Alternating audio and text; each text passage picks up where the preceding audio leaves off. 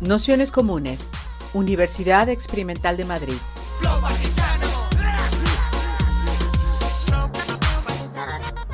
Toda la información en nuestro canal de Telegram Nociones Comunes o en nuestra web traficantes.net barra formación.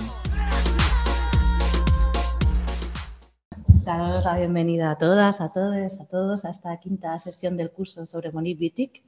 Para esta quinta sesión que que tenemos la suerte de contar con Dao García Dauder, que es activista, feminista, militante eh, trans y militante histórico, que, también es profe eh, de, de, psicología eh, social y en una sesión que hemos llamado El eje del mal es heterosexual, un poco a propósito de un texto que publicamos ya hace bastantes años eh, con un colectivo del que formaba parte DAO y que nos parecía que era un buen enlace para una discusión de la que teníamos muchas ganas, que es cómo se ha, bueno, cómo se ha ido transformando y se ha ido introduciendo el pensamiento de Monique Wittig en el movimiento queer y todas las influencias que ha podido tener en su, en su desarrollo. Así que muy agradecidas por compartir toda esta experiencia contigo y, nada, ya haremos como otras veces una presentación como de una hora y un ratito de, debate, preguntas y demás. pues gracias, gracias Almudena, gracias bueno, a Traficantes, Nociones Comunes, a FEFA y, bueno, ya todas las personas que, habéis venido y que estáis formando parte de, también pues de, todo el programa y, participando. Eh, bueno, eh, la verdad es que cuando, cuando me, pidió FEFA no sé, venir aquí al, al curso, le dije que no, porque me, me, pongo muy nervioso, entonces ya, ya os aviso para ver si me calmo más. Y por otro lado, también os explico que por eso mismo pues, he hecho una presentación con mucha, con mucha letra para por si me bloqueo ir a ello, y, pero además porque creo que así pues, puede ayudar y pasándola antes pues, a, la, pues, a, la, a la discusión. No sé si, si funciona. Sí. Ah, es que va, va, va un pelín va. Vale, pues eh, lo primero, lo primero que me gustaría, voy a voy a ir viéndolo por ahí. Lo primero que me gustaría, claro, es contextualizar desde, desde dónde, primero desde dónde voy a hacer la, la presentación eh, Almudena me escribió diciéndome en Viti y el movimiento queer, que hay de su legado los movimientos queer actuales, que ha aportado Viti en nuestras construcciones teóricas y desde ahí dije, uy, madre mía, a ver cómo primero releer a Viti, que yo hacía muchísimo, que, eso me ha encantado, el volver a releer a, a Viti, por otro lado, donde ubico lo queer en los momentos en los que estamos, ¿no? que, que ya yo creo que, que se, ha, se, ha, desplazado mucho pues el sentido original también, ¿no? desde, desde, donde surgieron los, los activismos queer. Entonces, bueno, por eso pongo esa idea de las lecturas y, sus contextos. El, otro día, justo en la, en la, presentación, en la presentación del, del, libro del cuerpo lesbiano, creo que era María Rosso que dijo, jo, qué, qué bonito sería eh, hacer un diálogo entre generaciones y lecturas de Viti, ¿no? y, y, eso es lo que a mí me ha, despertado pues esta relectura, porque en su momento yo leía a Viti, pues, eh, bueno, primero por, porque yo pertenezco a una generación, yo siempre digo que nací el año del cuerpo lesbiano, porque nací en el 73, ¿no? con lo cual ya me coloca en, en una determinada generación, pero además ha sido muy diferente mi lectura, eh, pues desde una subjetividad lesbiana, cuando lo leí a finales de los 90 y principios de los 2000, ¿no? que, para mí era un despertar de leer todo lo que caía en mis manos de, de literatura feminista lesbiana, a, a, leerlo pues desde ahora, pues no solo como, como persona sino también con todos los debates que está habiendo ahora y encima con este encargo de poner en diálogo ¿no? pues, eh, la teoría con, con, con Viti. ¿no? Y bueno, esas son las preguntas que yo ponía. Pues, eh, por un lado, pues, ¿qué hemos hecho eh, con el trabajo de, de Viti? La reflexión de, de, por qué lo hablábamos antes, ¿no? porque es una autora pues que, que, no ha sido tan, quizá tan, tan reconocida como otras autoras, qué podemos hacer también con, su trabajo, el otro día también en la presentación del cuerpo lesbiano se decía, nos está hablando, ¿no? y, a mí me ha salido eh, a lo largo de, esta relectura que he hecho de varios de, sus textos, era más bien qué le, le, preguntaríamos ahora. ¿no? Y para mí se me venían muchas preguntas, me encantaría que estuviera ¿no? pues para, bueno, pues para, muchas, para, para muchos diálogos.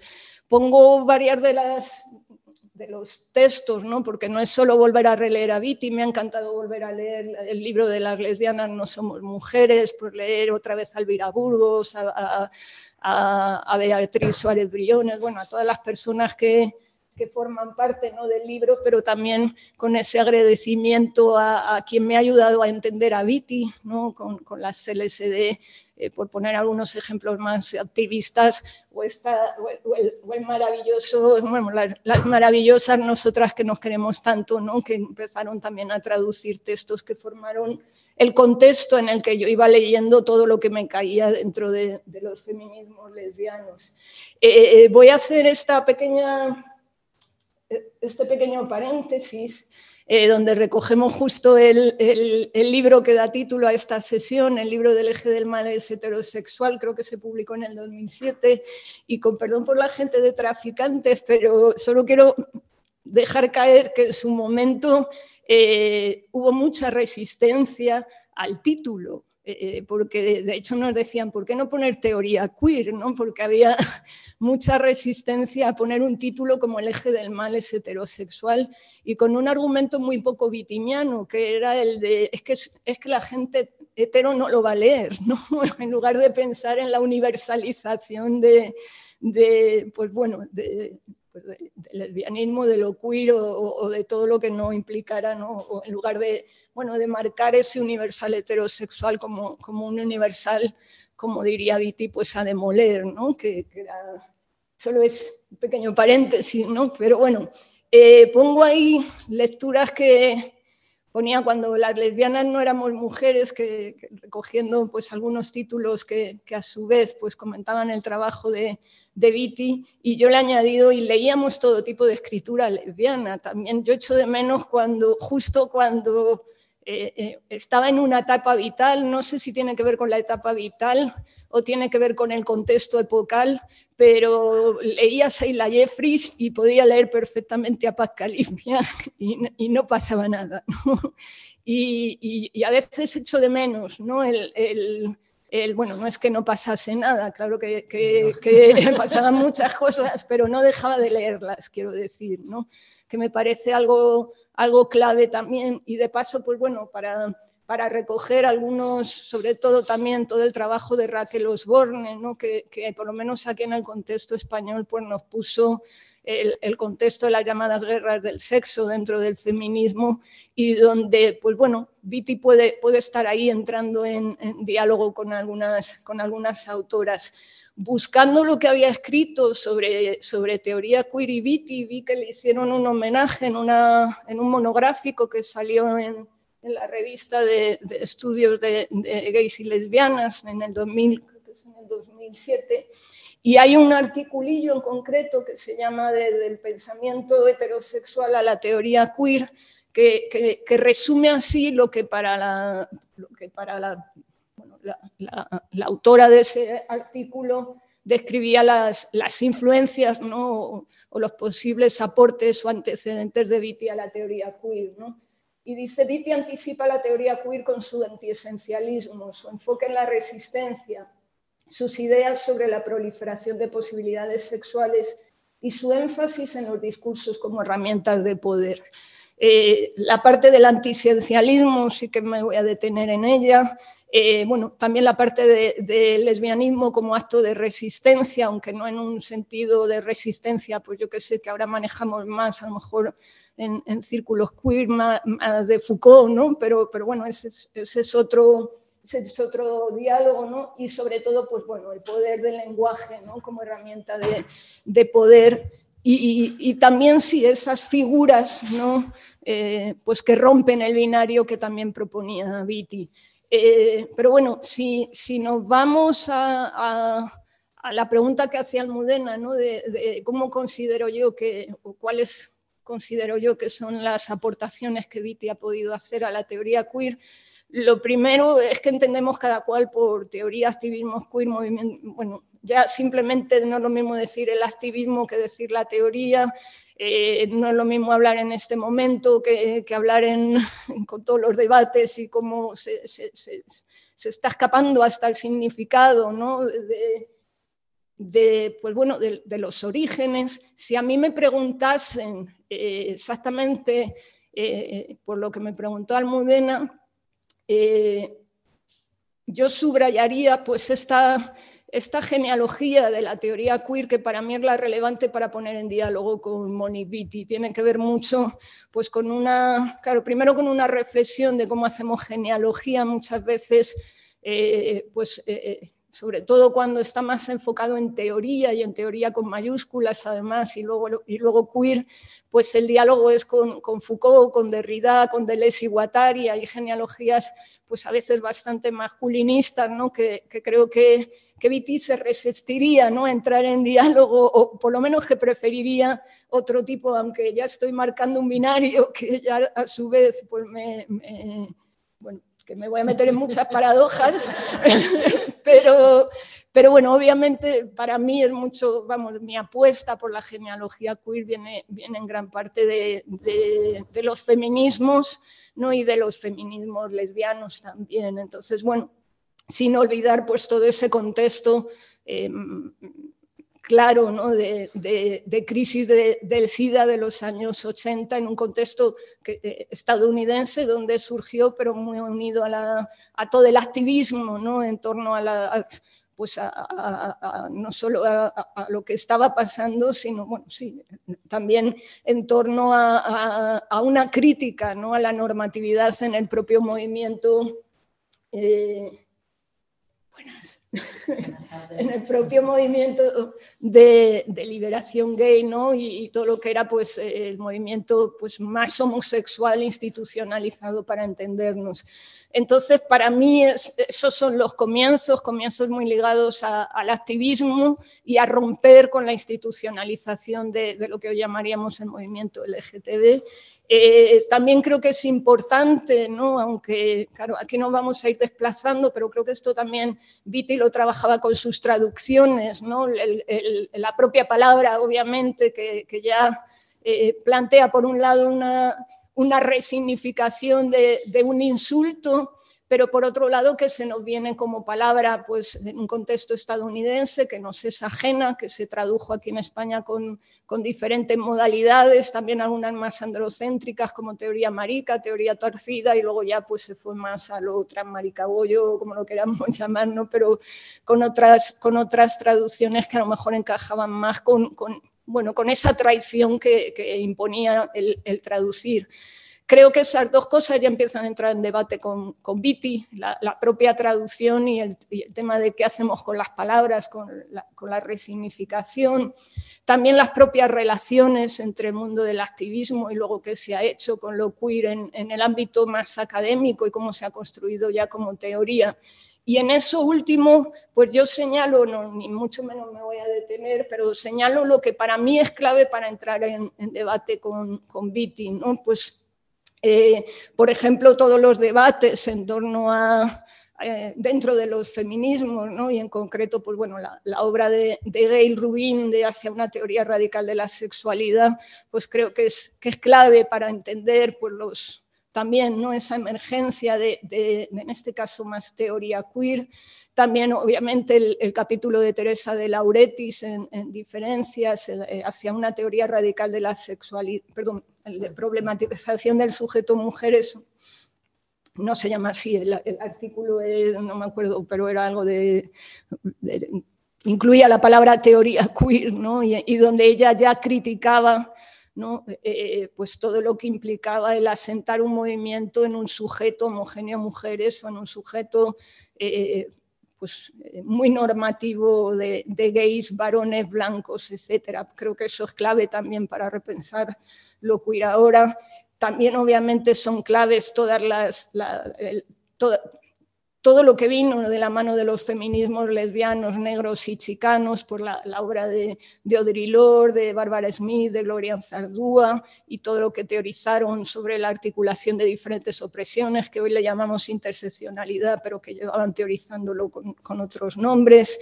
Por supuesto, también puesto a la teoría de performatividad de Butler, eh, la obra de Anne Fausto Sterling creo que es clave, la, de cuerpos sexuados, ¿no? con su duelo a los dualismos, ese capitulillo. Y bueno, todo lo que implicó también desde, desde teoría hecha por personas eh, trans, ¿no? por lo que implicó también muchas rupturas de, normatividades binarias y corporales. Y ese debate entre Fraser y Butler de la materialidad de lo meramente cultural, lo nombro por, pero porque sería imposible, pero para mí son pinceladas de, lo que yo utilizaría para entrar en diálogo con, la obra de, de, de, Vitti.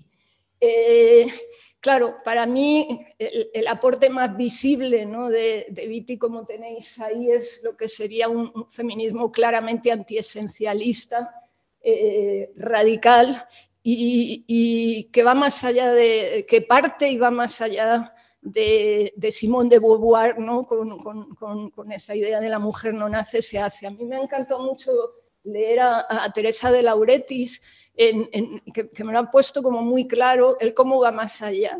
Frente a la mujer no nace, se hace, Viti lo que va a plantear es no se nace mujer.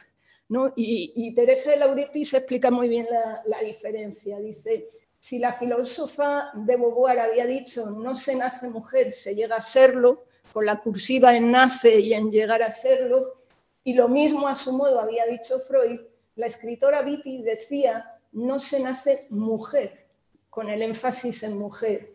Casi las mismas palabras, pero tanta diferencia en el significado, sin mencionar la diferencia sexual. Al desplazar el énfasis de la palabra nacer a la palabra mujer, la cita que Vitti hace de la frase de Beauvoir invoca o parodia la definición heterosexual de mujer como el segundo sexo, desestabilizando su significado y al mismo tiempo desplazando sus efectos. La idea además es no solo no se nace mujer, sino no se debería llegar a serlo, que, es un poco el ir, el ir más allá. Claro, además Viti lo que establece, claro, en, ese sentido es, una clara relación con, los aportes que, podríamos entender como queer, eh, la crítica, la naturalización de la categoría, mejor, la naturalización de la categoría mujer no puede estar en la base del sujeto político del feminismo. Ella lo hace en, diálogo, ¿no? que, aquí ya lo habéis dado y yo la verdad es que no, no, tengo tanto conocimiento ¿no? sobre, sobre pensamiento de la diferencia francés, pero ella está en ese contexto y es con quien un poco pues eh, eh, dialoga y, se opone y en ese sentido pues tiene esa postura más desencializadora ¿no? y lo que plantea, como luego vamos a ir viendo, es que la heterosexualidad como régimen político hace a las mujeres, tanto en términos de sexo como, de género.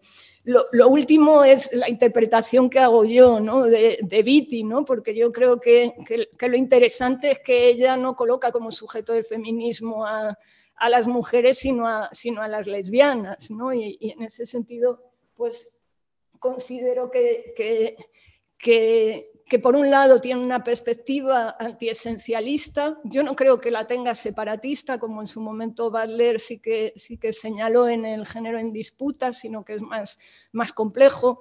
También, y esto no lo he dicho antes, sí que es cierto que, que, que a veces el Viti no puedes tener una única lectura porque tiene sus ambigüedades, sus, como decía Elvira Burgos, sus tartamudeos, sus, sus bueno, sus cosillas que, a veces la puedes leer por un lado si quieres y la puedes leer por otro. Y yo más que intentar un poco, eh, pues forzarla para que encaje con, lo queer, pues es un poco utilizar su pensamiento para plantearnos eh, preguntas, ¿no? Eh, por ejemplo, eso hasta qué punto pues ella, ¿no? Eh, eh, casi con esta idea de que, el, de que el feminismo será lesbiano no será para ella, ¿no? como que lo plantea en esos, en esos términos. Eh, claro, a mí me gustaría hacer una... tenía aquí algunas preguntas que me voy, justo por lo de los nervios, me voy pasando, me las lanzo, ya que eh, una de ellos es, eh, un paréntesis antes de meterme con esa diapositiva, es queer una palabra sin marca de género. Eh, otro de ellos sería los peligros de universalizar lo queer, que, luego nos vamos a, detener con, el tema de la universalización en la, obra de Viti. Por otro lado, si es necesario para queerizar a Viti ponerla en diálogo con Foucault, con Deleuze y con Guattari y Derrida, o hay otras formas de, de queerizarla, como, un poco la, propuesta que, traigo aquí, ¿no? con, la reflexión sobre las, sobre las genealogías.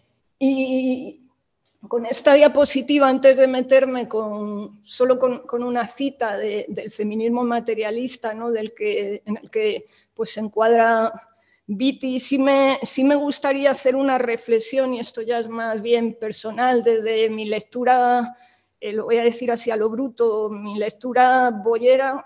Eh, sin tener mucho conocimiento del pensamiento de la diferencia sexual. O sea, que, perdonarme ahí con, la, si meto patas por, diferentes sitios, ¿no?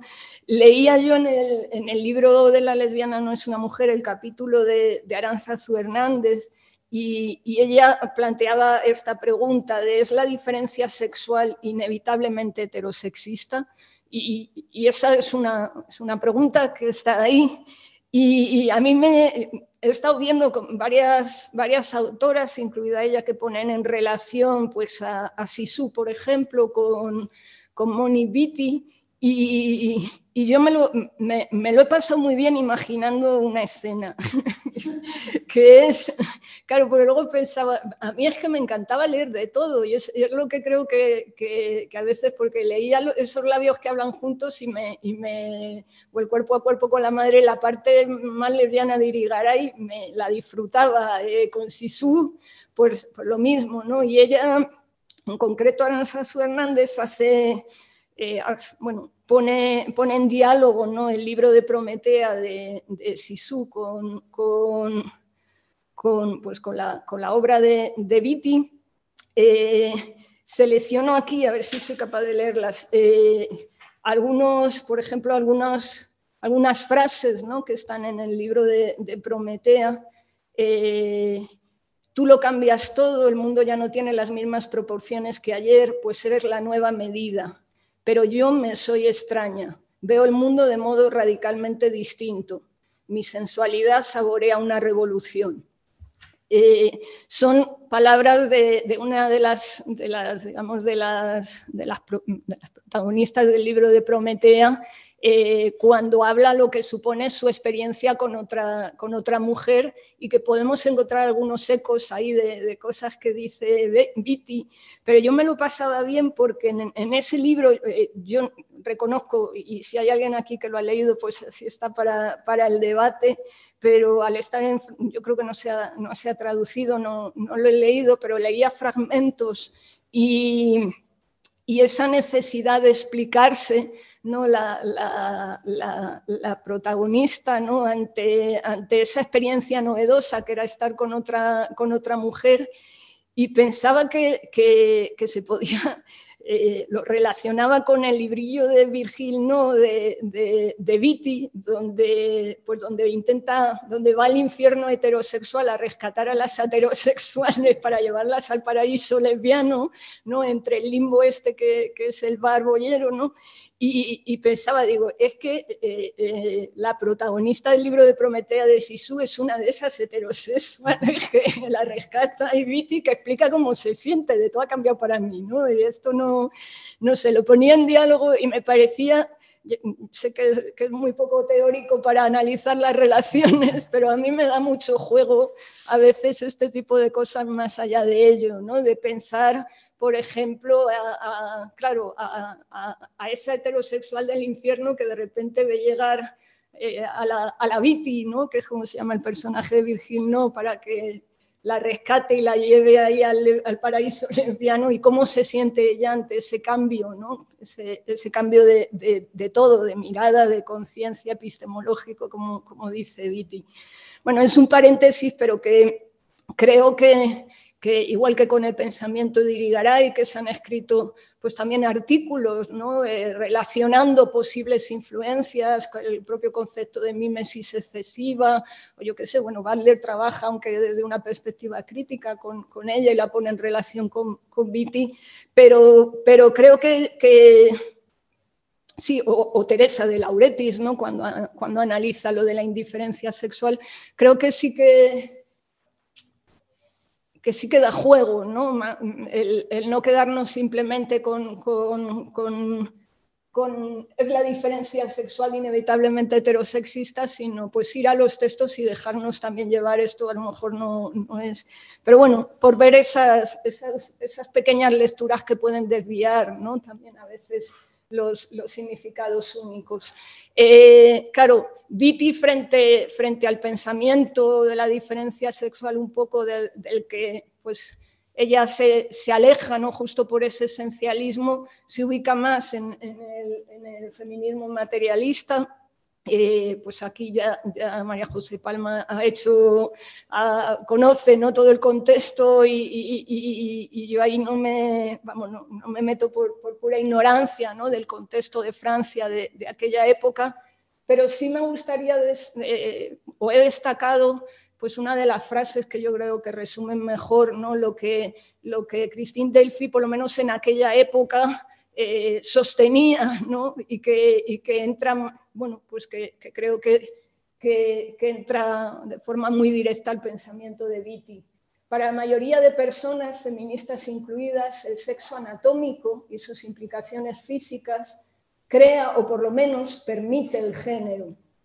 Pensamos, por el contrario, que es la opresión la que crea el género, que la jerarquía de la división del trabajo es anterior, desde un punto de vista lógico, a la división técnica del trabajo y crea esta última, esto es, crea los roles sexuales, lo que llamamos género, perdón, lo que llamamos género, y que el género a su vez crea el sexo anatómico, en el sentido de que esta partición jerárquica de la humanidad en dos transforma en distinción pertinente para la práctica social una diferencia anatómica, en sí misma desprovista de implicaciones sociales, que la práctica social y solo esta transforma en categoría de pensamiento un hecho físico, en sí mismo desprovisto de sentido. Yo creo que, ahí, en esa frase, Christine Delphin explicaba muy bien esa idea de que la opresión produce género y el género produce sexo, ¿no?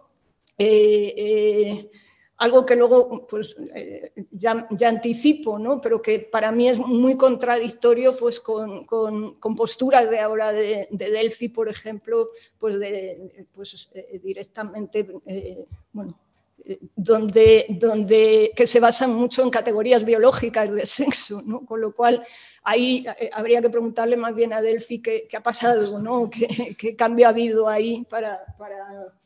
Sí que es cierto que, que, que Viti también se separa ¿no? de ese pensamiento del feminismo materialista porque eh, más que la opresión produce género y el género produce sexo, ella va directamente a decir la heterosexualidad como régimen político, no la opresión en general o el patriarcado, sino más bien el heteropatriarcado, diríamos hoy, produce género que a su vez produce sexo. Y el ese marcar claramente eh, la, heterosexualidad como régimen político que hace género y que hace sexo es lo que la desvincula pues bueno, por ejemplo, de, de o, de, otras, de otras feministas materialistas que, que, bueno, que veían pues, eh, más bien la heterosexualidad pues, como una preferencia sexual, eh, pero no como un régimen político tan, tan estructurante. Eh, sí que me, me, gustaría hacer también una relación, también por cómo está el debate hoy en día, ¿no? con, con el feminismo radical y, poner esta diapositiva por, porque también he visto varios, varios artículos que ponían en diálogo, por ejemplo, a Firestone con, con, con eh, en concreto, eh, claro, Firestone en, la dialéctica de, del sexo, eh, hay, hay, un momento ¿no? donde, donde ella pues, plantea liberar a la humanidad de la, tiranía de la, de la, biología, habiendo argumentado que la relegación de las mujeres al papel de clase sexual determina su opresión, Firestone escribe algo que va muy en la línea de lo que, de lo que Vitti plantea. ¿no? El objetivo final de la revolución feminista debe de ser no solo la eliminación del privilegio masculino, sino la distinción sexual en sí misma. Las diferencias genitales entre los seres humanos ya no importarán culturalmente más. Eh, lo, plantea directamente como, algo que también planteará Vitti, ¿no? la idea de, una utopía donde las categorías de sexo no tengan, no tengan sentido e incluso la propia Firestone eh, piensa una especie de utopía feminista que a mí me recuerda mucho a, las guerrilleras, ¿no? Por, toda la parte no solo de, dinamitar las categorías del sexo, sino esta parte común a tribu, para entendernos, muy poliamorosa que diríamos ahora y muy que una anarquía relacional que diríamos ahora, pero que ellas están planteando también pues eh, algo donde incluso las jerarquías de edad o de madre e hijas, ¿no? que eso también lo plantea la propia Viti, pues se, rompan. Y Firestone también lo estaba poniendo ahí, ¿no? y creo que es interesante.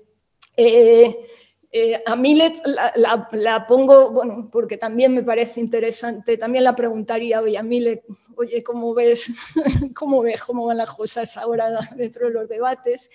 Pero en el PowerPoint hay un, no sé si en el PDF se, puede pinchar, pero si lo buscáis, en YouTube hay un vídeo de, de Kate Miles, de Viti y de, y de Christine Delphi eh, eh, estableciendo ahí un, un, diálogo, ¿no? Y bueno, lo, lo traigo también, eh, Kate Miles yo creo que por, por su por su militancia también en el movimiento loco, ¿no? que llamaríamos hoy, pues, pues creo que, que pues, bueno, que, estaría en otros, en otros lugares ¿no? diferentes a, a, lo que sería este feminismo radical transexcluyente, ¿no? porque de hecho ella, ella misma en, algunos escritos pues, pues eh, hace reflexiones de crítica a la psiquiatría ¿no? por la patologización de lo, de lo trans, pero bueno, la, traigo aquí por eso, por, como otro elemento dentro del feminismo radical para entrar en diálogo.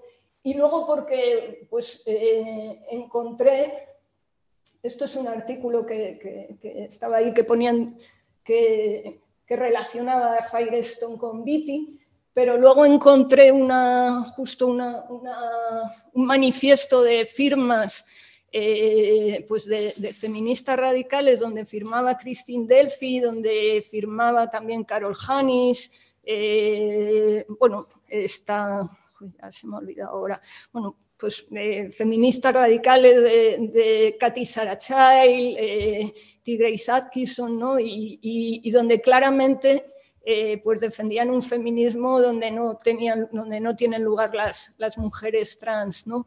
Lo, traigo aquí para ver las complejidades de, bueno, pues del propio feminismo radical y también para... Pues está, si, se pincha ahí, 2013. Es, está 2013. Sí, es, eh, no es, bueno, no sé si, ya eso es antiguo, ¿no? Pero... Debería ser de antes, o, este, originalmente es del 2013. Sí, Sí, sí, no, a mí me sorprendió de la, actualidad, digamos. Claro, es, eh, el, Delphi es la, es la única, por ejemplo, francesa ¿no? que, firma. Y, yo creo que sí, vamos, que, para mí una de las preguntas es qué ha pasado, ¿no? de, esa cita anterior donde claramente se dice eh, que la opresión produce género y ello y, que no hay sexo sin lectura social, digamos, a, bueno, a, esta firma, ¿no? pero es, una pregunta. Para donde veis ese simbolito son flechitas, ¿no? pero yo lo que os decía antes, eh, Viti eh, eh, lo tiene muy claro, la heterosexualidad hace género y el género hace sexo, o la heterosexualidad hace género-sexo eh, directamente, ¿no? Y en ese sentido es, un claro antecedente de, lo que llamaríamos, o lo que yo llamaría teoría queer, por, por desnaturalizar el sexo y el propio dualismo sexual. Para Viti no solo el género, sino también las categorías mismas del sexo en todos los niveles, están construidas por un régimen totalitario de heterosexualidad. Este régimen obliga de forma violenta a la división de la humanidad en dos y solo dos sexos y géneros. En su crítica a tal división, Vitti es clara. Para los seres humanos no existe una naturaleza humana persistente. En la categoría del sexo, Vitti explica cómo las mujeres son heterosexualizadas con fines de explotación por un sistema que castiga a quienes se resisten a moldear sus mentes, sus cuerpos, su capacidad de pensamiento. La heterosexualidad crea material, conceptual y violentamente el cuerpo sexuado, y yo he añadido intersexuado, y, ahora lo explico un poco más. Y en ese sentido yo creo que, ella insiste mucho en la violencia de la heterosexualidad y, hasta el punto de moldear no solo roles, digamos, sino también cuerpos el sexo es género para ella, ya que, este último es solo el medio socialmente definido por el cual el primero se impone sobre el cuerpo humano como una marca para justificar la, dominación. Y lo dicen muy claro, seguro que, esta frase la habéis oído ya en el, curso muchas veces, es la opresión la que crea el sexo y no al revés que yo creo que es, está muy alineado con esa idea de que el sexo fue siempre género en Butler. Yo creo que la, diferencia entre, entre Butler y entre Vitti en ese sentido es que Butler yo creo que recoge más el sistema de sexo-género de Rubin y entonces va más de sexo-género-deseo, ¿no? Y, yo creo que Vitti es, eh, empieza por el deseo, ¿no? Es el deseo el que termina conformando géneros y, sexos, ¿no? Y, yo creo que, que, que, Butler, eh, bueno, lo, hace, lo hace o, no, no, le no, le da ese original, no sé cómo decirlo, no sé, que creo que le da otro orden. ¿no? Eh, para mí es claro esto como hacer posible el pensar eh, hoy en día hasta qué punto, y, y, aquí ya me refiero ya no a la teoría, sino a cuerpos físicos, pero, pero además con, violencias médicas muy, muy sangrantes. ¿no? Yo creo que la teoría de Vitti, si una persona intersex la lee, eh, bueno, le atraviesa de, arriba abajo, ¿no? sobre todo hasta qué punto, eh, bueno, he recogido ahí la cita de Diana Mafia, el dogma de la dicotomía anatómica es tan fuerte que cuando no se la encuentra se lo produce. Ella se refiere específicamente a cómo eh, aquellos cuerpos que, no se adaptan A, lo que sería un cuerpo sexuado externo, por ejemplo, que no tienen una vagina con un tamaño determinado o que, no tienen un clítoris con un, tamaño determinado, eh, se, moldean en muchos casos desde una base heterosexual.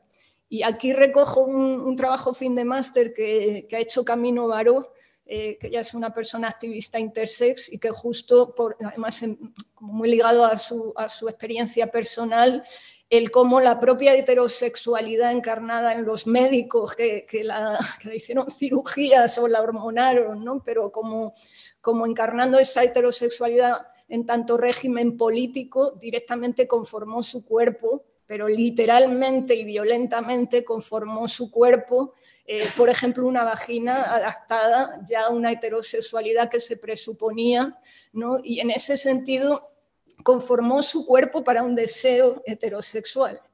Eh, y creo que, que, que, Viti perfectamente le, otorga un marco teórico a, una práctica ¿no? donde, donde directamente no es esa heterosexualidad eh, inscrita en las mentes y en, los bisturís, en, contextos médicos, la que, la que conforma un cuerpo y, además conformando ese cuerpo directamente una vida para un deseo heterosexual sin, preguntar, por supuesto. Y, creo que, bueno, la, regulación psicomédica heterosexual de los cuerpos intersexuados recojo ahí el, libro de Kessler de lecciones de Lessons from Intersex, porque también ella habla de cómo la heterosexualidad guía en gran parte pues, muchas de las intervenciones que se hacen sobre, sobre cuerpos intersex, por ejemplo, esas vaginoplastias, que es el ejemplo más, más claro, o la reducción de los clítoris cuando son más grandes para, para, para hacerlos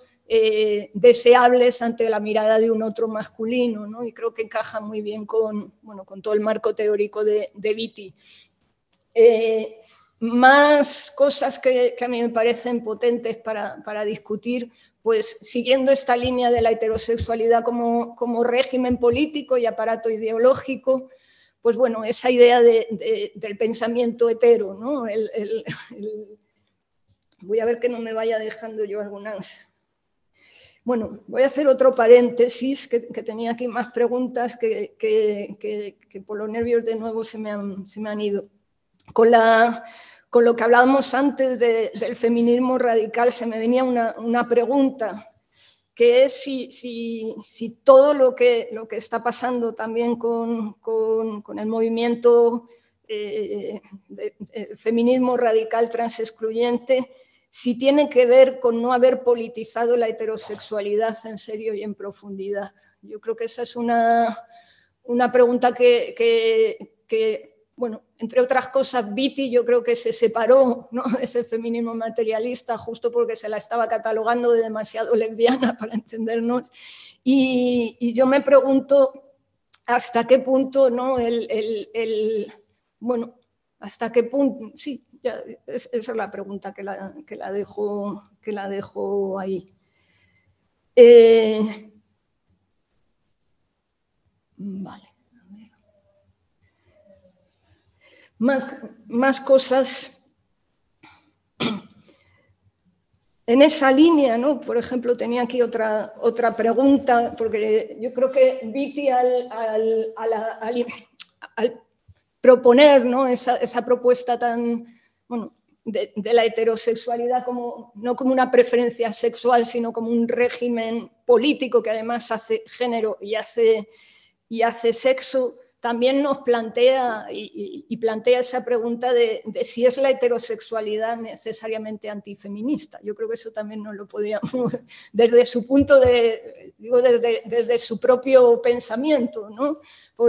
porque si, si si la lesbiana lo plantea como, como, ese acto de resistencia y plantea ese, ese régimen, esa necesidad de escapar de la heterosexualidad y de demolir la, heterosexualidad, pues yo creo que, que, de forma consecuente pues, se deriva esa, esa, esa pregunta, ¿no? de, bueno, o por lo menos el, replantear hasta qué punto nos hemos tomado en serio la heterosexualidad como régimen político, como, como ella lo planteaba.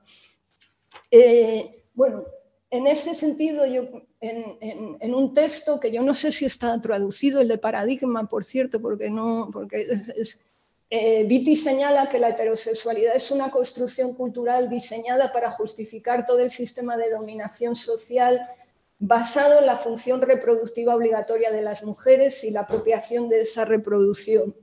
La categoría mujer y hombre las establece como categorías políticas y económicas, como, como clase. Eh, a mí se me venía muy fácil, claro, dos de, las, de, los textos ¿no? que, que, que, son casi de la misma época del pensamiento heterosexual. Por un lado, el, el tráfico de las mujeres de Gay Rubin, lo estuve viendo y vi que citaba a Viti, ¿no? en concreto las, guerrilleras en su crítica a, pues a Lacan y a, Le, Levi-Strauss con, con, ese tráfico de las, de las mujeres. Yo creo que que en ese estudio Gail Rubin es lo que hablaba antes con Butler, ¿no? parte del sistema sexo-género y sí que en algunos fragmentos habla de cómo el sistema de sexo-género produce subjetividades también en torno al deseo, ¿no? pero va más en esa, en esa línea de, de sexo-género-deseo, no tanto como Vitti lo plantea, que es más eso, como la heterosexualidad hace género y hace, y hace sexo, que, es, que, creo que ahí bueno, es interesante ponerlas en relación. Y luego el texto obvio que, se puede relacionar con sus diferencias, el de Adrian Rich, el de la heterosexualidad obligatoria y existencia lesbiana, que tienen en común, ¿no? Adrián Rich habla no de un régimen, sino habla de, de, una institución política con sus instituciones, sus leyes y policía, más allá de una preferencia sexual que debe ser reexaminada para acabar con el patriarcado. Y yo, yo, siempre cito estas cosas que me encantan ya por, por gustillo boyero, ¿no? que son estas frases que incluía que era, requiere una clase especial de coraje en las feministas identificadas con la heterosexualidad. Pero creo que las recompensas serán grandes, ¿no? Yo creo un poco también al estilo de Virgil, ¿no? Ahí voy a ver si rescato algunas heterosexuales del infierno, esto lo, lo, son mis extras, ¿no? Pero qué bueno, y define el lesbianismo como una descarga eléctrica llena de poder entre mujeres. Bueno, me quedo con esas cosas porque también me, me, gustan, pero yo creo que son claves, ¿no? Si hoy hablamos no de patriarcado, sino de heteropatriarcado y hablamos de heteronormatividad, en gran parte creo que, que, que, vienen pues, de, de, estas aportaciones de Vitti, de Adrian Rich o de, o de Rubin, ¿no? También el, propio concepto, ¿no? de, también con sus, con, sus grandes diferencias, pero de biopoder, que nos ha enseñado también a entender la, heterosexualidad desde, otro lugar y todo el análisis crítico de las propias disciplinas. Claro, otra de las, de las grandes...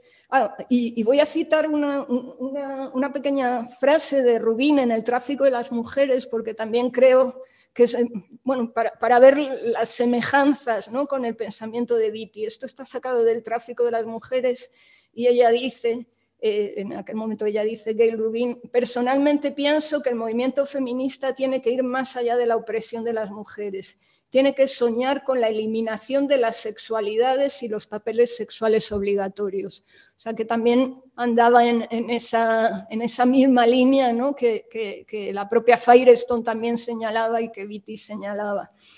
En, bueno, en, en, en, esa frase tan mítica de las lesbianas no somos mujeres, a mí me ha dado para pensar muchísimo todos los debates en torno a las relaciones entre sexo, género y deseo, desde, desde, el feminismo lesbiano y la teoría queer. Y yo creo que ese es también a, mí me gusta mucho Viti para, pues, sí, para recuperar esa parte del lesbianismo que a veces pierde la teoría, muchas veces pierde la teoría feminista y también la propia teoría queer. ¿no? Y, y, y, bueno, aquí me, me, me, ha dado mucho juego para, para pensar en esas relaciones entre sexo, género y deseo.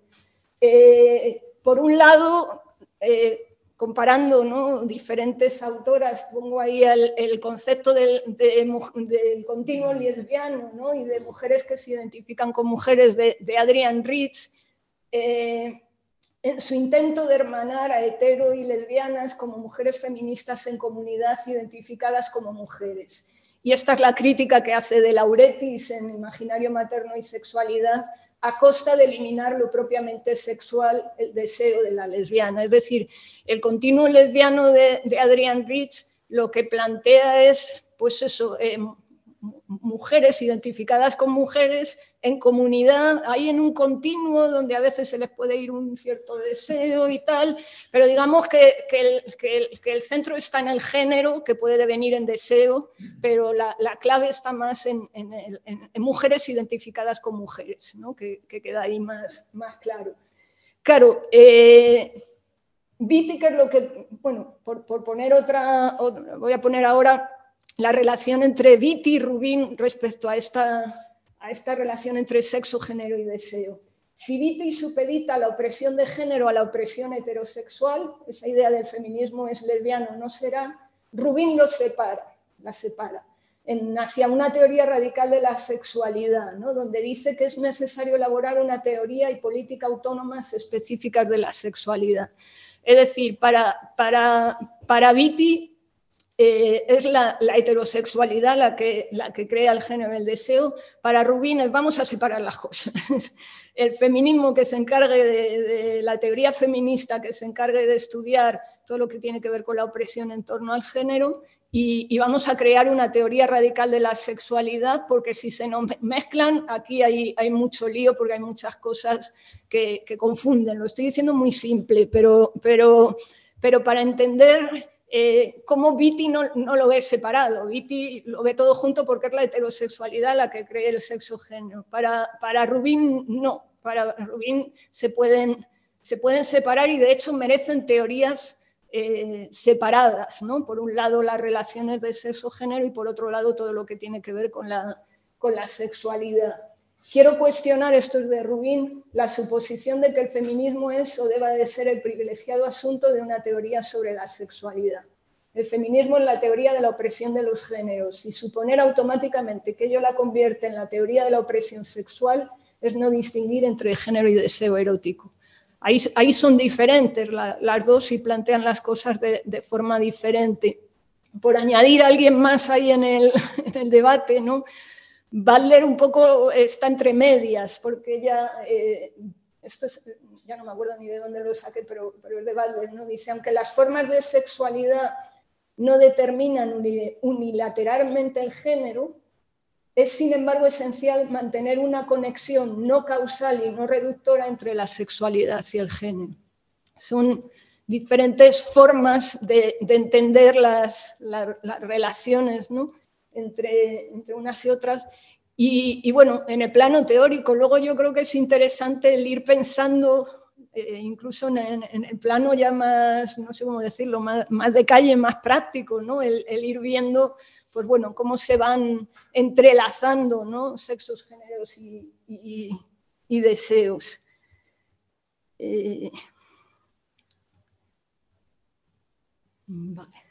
Sí, tenía aquí una, cita de Lauretis, pero era más bien la crítica que le, hace a, Adrian Rich sobre ese continuo lesbiano, ¿no? que dice, es una comunidad femenina sexuada, pero sin diferencias sexuales, y creada la imagen de una madre fálica potente en el plano sociosimbólico, pero al mismo tiempo femenina y positivamente heterosexual o sea, capaz de proporcionar a la hija la medida especular de un potenciamiento narcisista de su feminidad de Lauretti sobre todo lo que critica es que al final en ese continuo lesbiano eh, eh, eh, lo que se pierde es la sexualidad propiamente dicha y el deseo. Y entonces, pues bueno, como aparezca una lesbiana entre mujeres que se identifican como mujeres, que, le apetezca algo de deseo, pues japaje no, no entra bien ahí.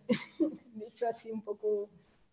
Bueno, más cosillas, a, mí me también otra cosa que, me ha dado mucho juego es cómo plantea Viti esa idea de que la lesbiana escapa o es capaz de escapar o va más allá de la heterosexualidad, ¿no? Para pensar, bueno, esto es posible, no es posible, aquí, eh, bueno, y, y, desde ese, desde, bueno, desde ese objetivo de abolir la heterosexualidad y romper con el contrato heterosexual que ya, que ya teoriza, ¿no? siguiendo el, contrato social. Lesbiana, dice Viti, es el único concepto que conozco que está más allá de las categorías de sexo, hombre-mujer. Prácticamente son desertoras de su propia clase, la clase de las mujeres, aunque sea, y esto me parece interesante, de forma parcial y precaria.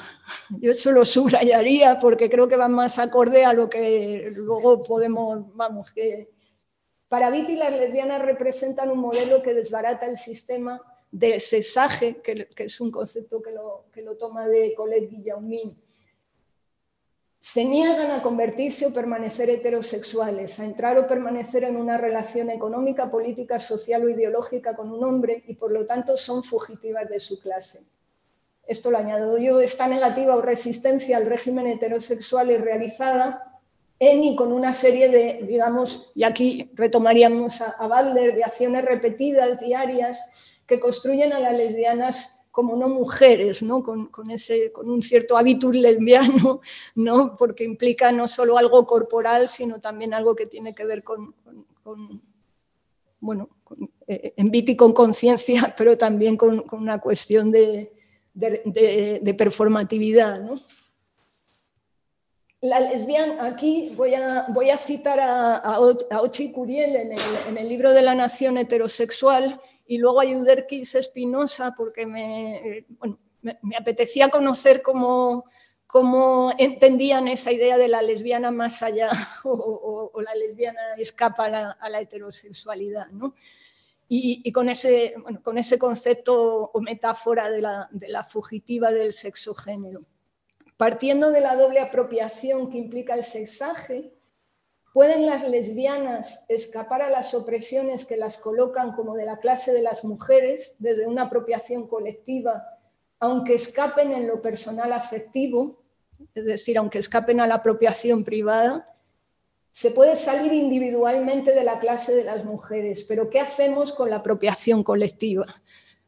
Yo creo que es para, también, ¿no? Como plantearse, bueno, eh, la, lesbiana puede, puede de forma individual, eh, pues no, pues no, el, ser fugitiva, ¿no? Y, escaparse ¿no? de, una relación ¿no? dentro de ese, de ese contrato heterosexual pero como luego va a decir Juder Kiss, en el día a día la van a estar colocando en otro lado, con lo cual hasta qué punto se, se puede escapar. Esa, esa, sería la, la, idea. No ser, este es el, el capitulito de Juder que se llama No ser mujer o la disyuntiva lesbiana. ¿De qué forma y por qué en la afirmación de Vitti se mantienen entrecruzadas una historia de género y una del deseo?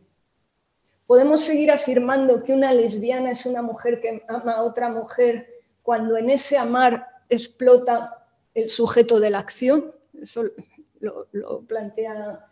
¿Para quiénes las lesbianas no son mujeres y en qué contexto de poder o inteligibilidad? Yo creo que es una, frase de Juder que nos da para, pensar. Yo lanzo todas las preguntas, luego ya...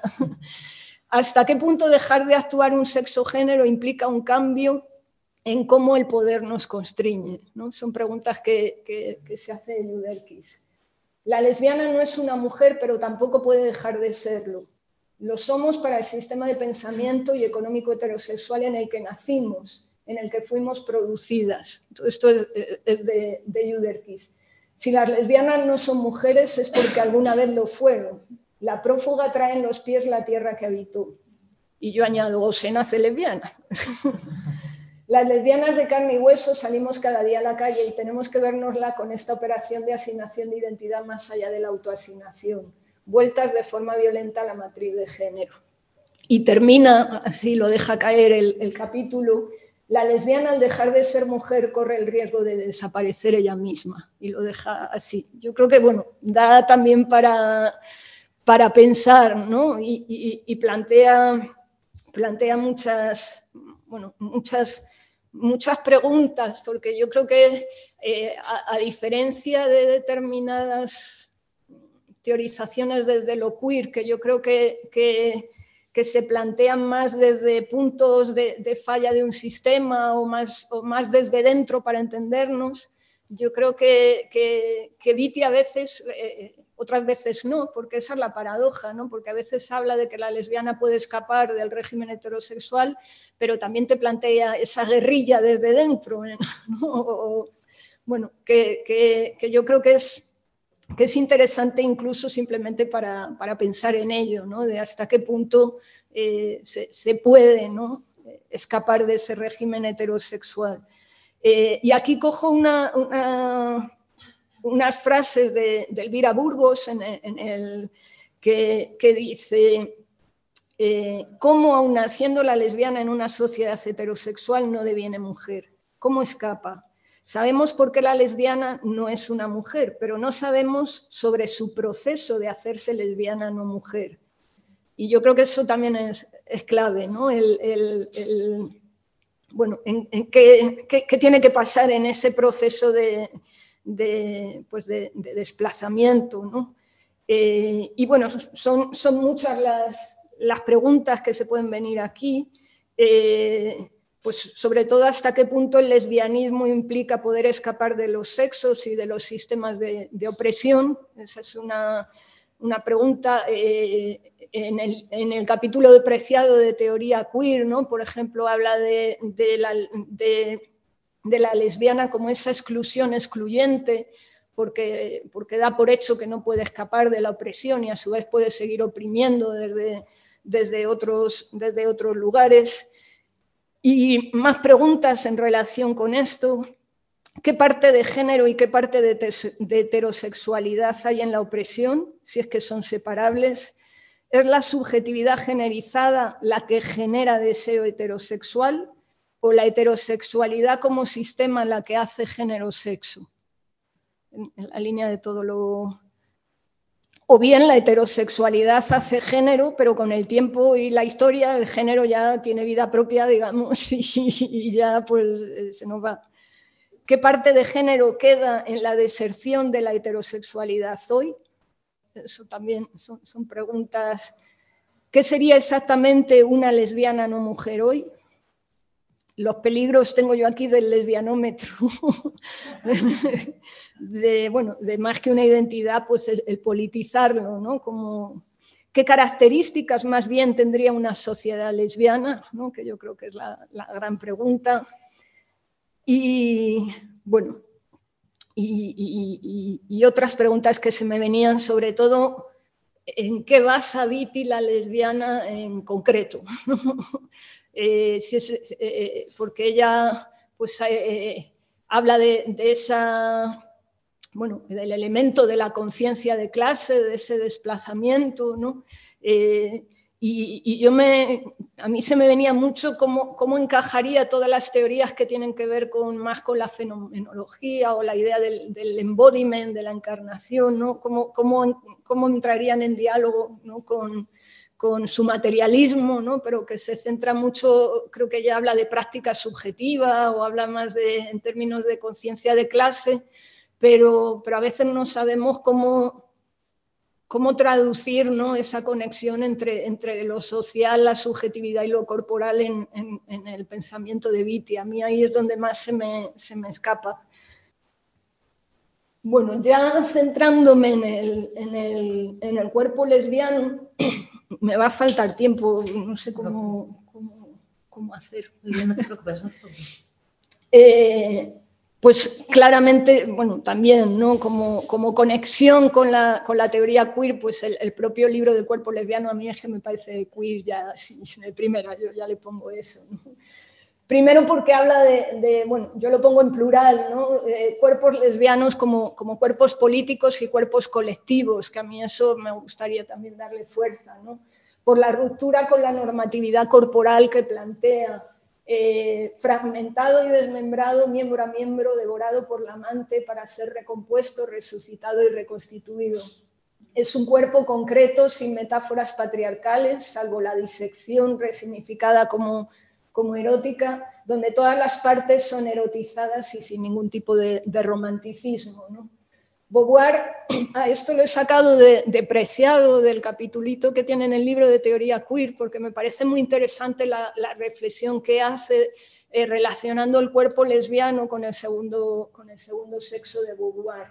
Y Preciado dice, Beauvoir ya describe el proceso de devenir mujer en el segundo sexo de forma bastante grotesca, ¿no? como una mujer eh, forzada en cuerpo y pensamiento para corresponder con la idea natural de la mujer en Beauvoir, según Preciado, ya la mujer es contra natura, ¿no? con todo lo, cómo describe la menstruación, cómo describe el parto, pues también es bastante eh, contra natura, ¿no? de cómo se fuerza el cuerpo de la mujer para ser mujer. Y dice, Miti marca la artificialidad y monstruosidad del cuerpo femenino. De hecho, ella habla del género como, como broma ontológica. ¿no? Ante la formación forzada del cuerpo mujer, Viti produce un cuerpo lesbiano alternativo. Y va en la línea de, la, propia, de la propia Viti, ¿no? cuando dice, tener conciencia lesbiana es no olvidar jamás hasta qué punto ser la mujer sería para nosotras contra natura, constrictivo y totalmente opresivo y destructivo. Es decir, lo, que hace es, desplazar el contra natura a, la, mujer ¿no? y, y, construir un cuerpo un cuerpo lesbiano alternativo, pues como, como lo hace, que, que, ya pues en la presentación el otro día pues se habló mucho, ¿no? Pero a mí me... Esto es una, una cita que también me, me, ha hecho pensar de Norma eh, Mogrovejo, ¿no? Cuando dice la idea de la lesbiana atrapada en cuerpo de mujer, ¿no? Que, que, que, lo relaciono con lo, con lo, anterior. ¿no? Frente a la cosificación, Viti erotiza lo abyecto fuera del deseo y miradas masculinas imágenes lo suficientemente provocadoras como para no ser reabsorbidas por la cultura literaria ni la mirada masculina. Eh, subrayo esto, por un lado, por, la conexión con, todo lo abyecto, ¿no? con Cristeva, y por otro lado, algo que a mí me parece fascinante es esta asimilación del lenguaje de la, anatomía y de la pornografía y cómo ella lo, resignifica. A mí eso me, parece muy queer. Bueno, me, parece muy potente, básicamente, ¿no? porque, porque por, lo que implica ¿no? de, de, algo de erotizo todas las partes del, cuerpo ¿no? y, y, todas, y sin ninguna jerarquía y, jugando pues, pues eso, con, partes que desde una mirada eh, y desde el discurso masculino pues se han convertido en partes que la mujer debe de tener asco sobre ellas y como Viti las, erotiza. Eh,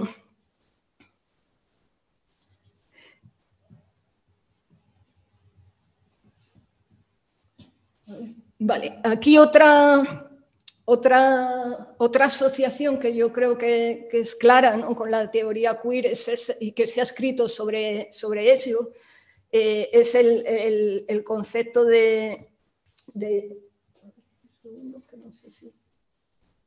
el concepto de, cuerpo monstruo, que, creo que da también mucho juego en el cuerpo lesbiano. Y no solo en el cuerpo lesbiano, en el borrador, en, otros, en otros textos del, del, cuerpo de mujer normalizado al más bello monstruo lesbiano. Esto está sacado del capitulillo de Isabel Balsa.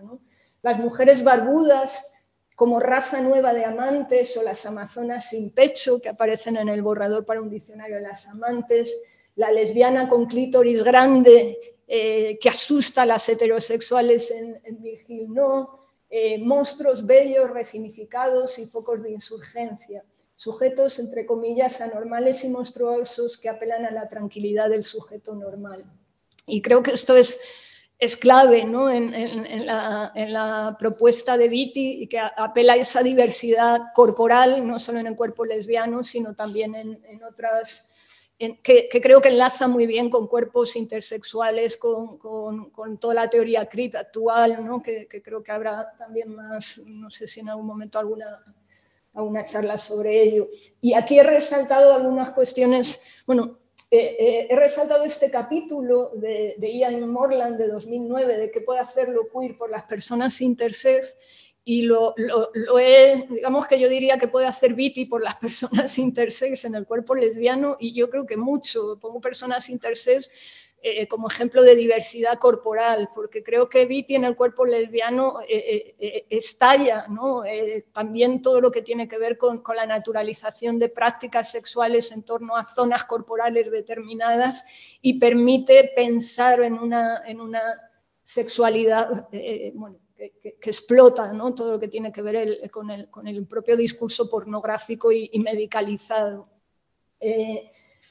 señala esos cuerpos lesbianos en su diversidad y la erótica con cuerpos diversos, supone también o difumina los límites ese cuerpo híbrido que rompe categorizaciones binarias y, purezas. Yo ahí lo asociaba con, el concepto de cyborg de Haraway o la promesa de los monstruos. Algo que me parece clave también en Viti es que rompe la jerarquía clásica de los sentidos el lenguaje de Viti está repleto de colores, de texturas, de olores, de movimiento y canto. El olfato en Viti sería como, como el tacto en Irigaray, digamos, ¿no? Eh, esas alusiones al hedor, a la putrefacción, eh, la referencia que hace en el borrador mujeres de Lemos que asesinaron a sus maridos por reprocharles su olor, me parece muy interesante cómo, cómo también rompe con esa primacía de lo visual ¿no? y, juega con todos, con todos los, los sentidos. Eh, también esa idea de cuerpo violento, que me parece interesante, ¿no? lo, relacionaba con, con, los usos de la ira de Audre como respuesta al régimen heterosexual, sus amantes son tan capaces de rabia como de ternura y ninguna emoción es censurada, ¿no? esa, parte de la furia en las, guerrilleras que me, me parece clave. Y, bueno, y, para mí es una pregunta también de hasta qué punto el cuerpo lesbiano se puede entender como un antecedente del, del posporno, ¿no? por lo menos de esa idea de, generar imaginarios sexuales eh, eh, diferentes. Eh,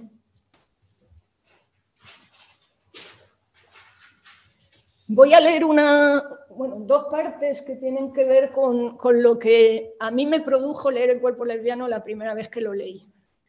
Que, que pensé, me han tomado el pelo, sinceramente, porque no lo entendía. Y yo creo que eso también hay que tenerlo, también me imagino que por la época, el momento en el que me pilló, yo leía y decía, pero esto, esto no es caro. Y ahí se me, bueno, voy a leer esto. Las amantes se desmembran y se reconstruyen en un flujo constante de deseo en su forma más física. El cuerpo lesbiano ha provocado una marcada hostilidad en muchas lectoras que se oponen a su violencia percibida. Creo que las reacciones negativas provienen del carácter subversivo mismo de lo que se propone Viti. Viti ha cumplido la demanda de escribir el cuerpo y este acto descubre una profunda ambigüedad sobre el cuerpo femenino en la ideología feminista. La obra, con su transcripción literal y exploración de cada parte del cuerpo femenino, ataca nuestra femenina repugnancia por la materialidad. Es irónico que las mujeres cuyas vidas giran en torno al cuidado del cuerpo hayan interiorizado el disgusto por el cuerpo, una escritora lesbiana que celebra esas partes del cuerpo, el pecho, los genitales ya aceptables en el discurso masculino, no sacude nuestra sensibilidad. El texto de Vitti, al presentar cada parte y producto del cuerpo como deseable, crea un nuevo discurso tan radicalmente diferente de la literatura anterior que reaccionamos violentamente. Sin embargo, es precisamente esta reacción, incluso entre feministas lesbianas, lo que indica el valor del texto Viti nos obliga a cuestionar nuestra aceptación de la fragmentación masculina del cuerpo en objetos discretos etiquetados como deseables e indeseables. Y, recojo aquí, eh, porque leyendo a, Beatriz Suárez Briones, cuando, cuando ella recordaba lo que sintió al leer El cuerpo lesbiano, digo, pues es que yo me siento, vamos, sentí lo mismo, ¿no? Dice, recuerdo mi asombro a ver el título y mi decepción al leer el libro. Nada en mi experiencia, ni literaria ni de vida, me había preparado para un libro así. Me repugnaba, me producía arcadas físicas y metafísicas. Y, bueno, creo que es interesante también ver qué provoca el, libro, ¿no? de hasta qué punto puede ser un, termómetro de, bueno, de si, de si, de si tengo que, es un termómetro de hasta qué punto una lesbiana sigue siendo una mujer con sexo hacia otra mujer. bueno, si dinamita la diferencia sexual si, y, luego si, si, la fragmentación excesiva y tan abyecta, si funciona. Eh, yo no lo sé, esto lo, planteo, ¿no? Si tiene un punto elitista, también lo podemos plantear, o, yo me planteo, o, cómo serían las lecturas de ahora del cuerpo lesbiano. Yo sé que cuando lo leí la primera vez, eh, mi termómetro de mujer identificada como mujer, una mujer que, no entendí nada, no entendí muchas cosas, ¿no? Ahora cuando lo relees con, toda la... es, la bomba, pero, pero bueno, ¿qué, implica eso? ¿no? También es...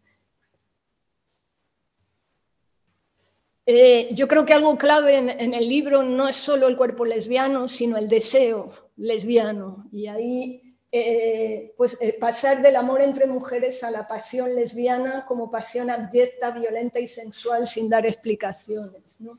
Cojo el, el, el, capitulillo este de Preciado de Devenir Boyolobo, Dice, un devenir cuerpo lesbiano que resulta del proceso de un follar boyero, un follar que transforma a la mujer boguariana en boyo lobo.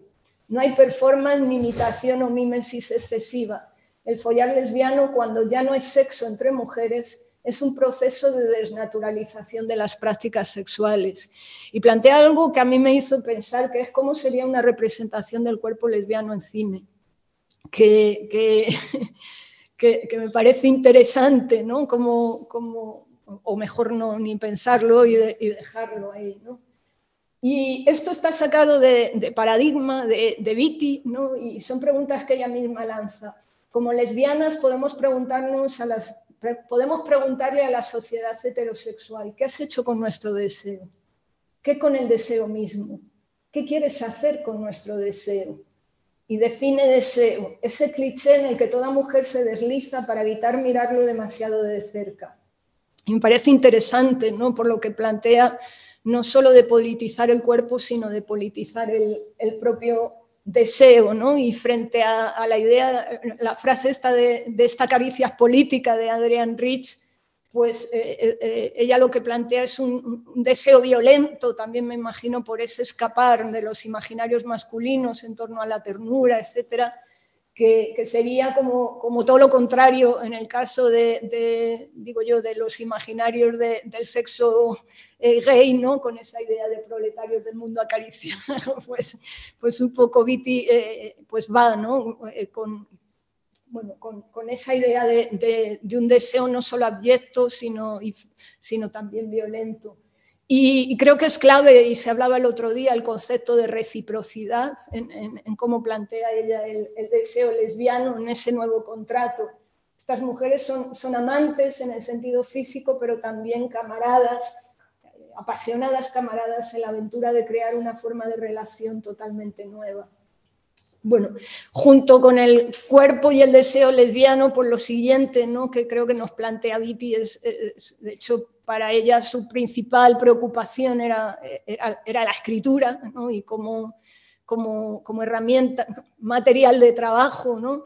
y, bueno, y, toda esta parte de cómo destruir, como decía ella, el significado obligatorio dado y destruir por completo la lógica y los límites de las mujeres y el, género. La escritura, esto es de Vitti, la escritura política supera la opresión no sirviendo como catarsis para la ira y la impotencia individuales, sino inspirando la acción política a través de la evocación de una herencia cultural de fuerza y, autonomía. Yo creo que lo, potente de, de Viti aquí, y utilizó aquí lo queer como verbo, es que queeriza, queeriza muchas cosas, queeriza los propios estilos literarios, eh, por supuesto, cuiriza el, lenguaje ¿no? al jugar con los, pronombres y con otras herramientas materiales del, lenguaje y además cuiriza en el sentido de romper las categorías del, sexo-género. Entonces, creo que es, clave, es clave ahí. Y creo que recoge eh, toda una literatura que, bueno, lesbiana de aquel momento que tenía esa preocupación principal de, cojo ahí la frase de Adrian Rich, de nuestras palabras nos malinterpretan, o, o, la idea del orden de que no podemos utilizar las herramientas del amo, ¿no? porque en el fondo es cómo, cómo hablamos. Eh, cuando, cuando deseo y lenguaje no coinciden, ¿no? cuando no, bueno, toda, esta teorización sobre los intersticios, sobre el silencio, sobre las lagunas, que diría Vitti, ¿no? que eh, cuando no tenemos palabras para nombrar y que vienen ya desde, pues bueno, desde las propias escritoras de la Rive Gauche que ya andaban eh, pues planteando esta, esta cuestión. La literatura como caballo de Troya o máquina de guerra para desmantelar el género en los intersticios de la representación, en los intervalos que los amos no han podido llenar con sus palabras de propietarios, esto es de, las guerrilleras, cuando deseo y lenguaje no, coinciden. Aquí cojo varias citas que van en, la línea de lo que os decía antes. ¿no? El lenguaje que hablas está hecho de palabras que te están matando en la línea de lo que planteaba Rich o, o Lord. Dicen que en primer lugar el vocabulario de todas las lenguas debe ser examinado, modificado, cambiado de arriba abajo, que cada palabra debe ser cuidadosamente cribada. Bueno, es, como una... la, propuesta es que tenemos que cambiar el lenguaje prácticamente y los propios estilos, ¿no? con, ese, con esa idea de la, de la brutificación del lenguaje, ¿no? de vaciar de sentido dado a los conceptos y hacer formas nuevas de las que se desprendan nuevos sentidos y que creo que enlaza también, o habría que ver hasta qué punto enlaza con, lo que implica la resignificación queer, ¿no? que, creo que puede... Y ahí, pues, eh, en ese sentido también eh, Viti claramente pues, rompe ¿no? todo lo que implica no solo la, normatividad corporal, sino la normatividad en el, propio texto y además confluyen en su materialidad. Y creo que eso es lo, clave. ¿no? Vitti desbarata el sistema de géneros gramaticales, literarios y sexuales. Juega y experimenta con la escritura en ese taller literario ¿no? y, los géneros, y con los géneros literarios para hacer escritura lesbiana, no lineal, fragmentada, con, esos juegos, con protagonistas colectivos y también se podría decir que queeriza algunas cuestiones de escritura académica, ¿no? cuando en el borrador, por ejemplo, al final pone estas son mis fuentes, ¿no? o, el propio pensamiento heterosexual que no es un libro académico al uso. Y yo creo que también es interesante, nos da claves para, para otras formas de, escribir. Ella dice, dices que no, y, esta, creo que esta es una de las frases clave que, que yo lo, la relaciono no solo con las escritoras lesbianas del momento, sino con las escritoras de ciencia ficción feminista y, luego con, bueno, con, algunas... voy a decir la frase y luego sí. Dices que no hay palabras para describir esta época, dices que no existen, pero acuérdate, haz un esfuerzo para acordarte, o si no puedes, inventa. Yo creo que esto eh, lo relacionaba mucho con, con, el archivo de sentimientos, ¿no? con esa idea de, reconstruir un archivo cuando determinados colectivos se les ha negado incluso el, registro de, o esa historia a través de registros, pues eh, bueno, el cuando no hay memoria previa inventa, ¿no? lo cual pues bueno, también da, para, da pie también a, a, muchos debates, ¿no? pero, pero creo que es es interesante como lo planteaba ella. Eh, lo he relacionado, eh, pues por ejemplo, yo creo que con, bueno, con, esos, con esas novelas de ciencia ficción de los 70 que creo que pueden entrar perfectamente en diálogo ¿no? con la obra de, de la de, la de Joana Ras, ¿no? por, pues, también por lo que implica incluso Mujeres al borde del tiempo, que también plantea sociedades utópicas donde los sexos géneros pues, andan ahí desubicados y también muy, muy, muy desde la tribu, ¿no? para entendernos, desde la tribu, desde, comunidades eh, no, no, basadas en familias heterosexuales al, al uso. ¿no? Y, luego me parecía interesante también relacionarlo con Escrito en el cuerpo de, Winterson, porque creo que también ella hace algo bastante vitiniano, o, o, viti, ya no sé de, qué época son, pero eh, porque tú lees el libro y no sabes si, la persona protagonista es un hombre o es una mujer, y, creo que eso también sería un efecto que querría provocar eh, Viti, ¿no? y, ahí lo, relaciono. Eh, bueno, también en esos, estilos literarios que, están tan asociados a la escritura lesbiana en aquella época, desde la, autobiografía eh, o la ciencia ficción, pero también la, poesía. Y ahí eh, recojo pues, bueno, estilos que, que, no son un lujo y que permiten hablar de lo que no se puede, o, permiten hablar de, de, de lo silenciado y de lo que requiere otro lenguaje.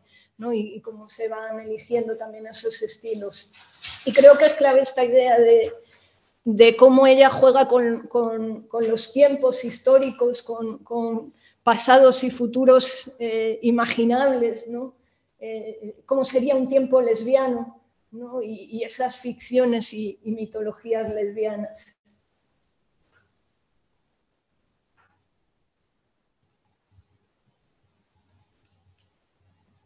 Esta diapositiva es, en, homenaje a, todo lo que leímos Carmen y yo en su momento. ¿no? Y bueno, que recoge muchas citas, la, voy a pasar porque la tenéis, pero muchas citas de escritores lesbianas que seguían insistiendo en esa idea. Lo que aquí ha sucedido, ninguna lo ignora, no tiene hasta ahora nombre. ¿no? Y, bueno, toda la. cómo es un, algo muy, muy recurrente dentro de, esa escritura. Y, en esa línea ¿no? Con, de, guerrilla cultural, ¿no? de crear no solo nuevos lenguajes, sino inventar nuevas mitologías o, historias, pues bueno, cómo recuperar e inventar genealogía lesbiana. Y, y creo que ahí es clave cómo ella eh, bueno, nos da un toque también respecto a la negación de la historia de las lesbianas, no solo en el, discurso masculino, sino dentro de la propia teoría feminista, que creo que es clave, transformando mitos, otro tiempo y espacio, otras olas lesbianas ¿no? dentro del, feminismo, que yo creo que eso cuando, por ejemplo, hoy en día pasa igual con, con, feminismos negros, ¿no? se habla de nuevos feminismos en lugar de ver toda la o, recuperar ¿no? toda la genealogía lesbiana dentro del feminismo, que yo creo que es, que es clave. En, eh, Carmen y yo en una cosa que escribíamos hablábamos del legado del 28 dentro de, de la historia del feminismo lesbiano, claro, muy, muy eh, un legado desde, desde, la literatura, no tanto desde, desde la, teoría, ¿no? pero, pero y, del 28 porque coinciden en ese año,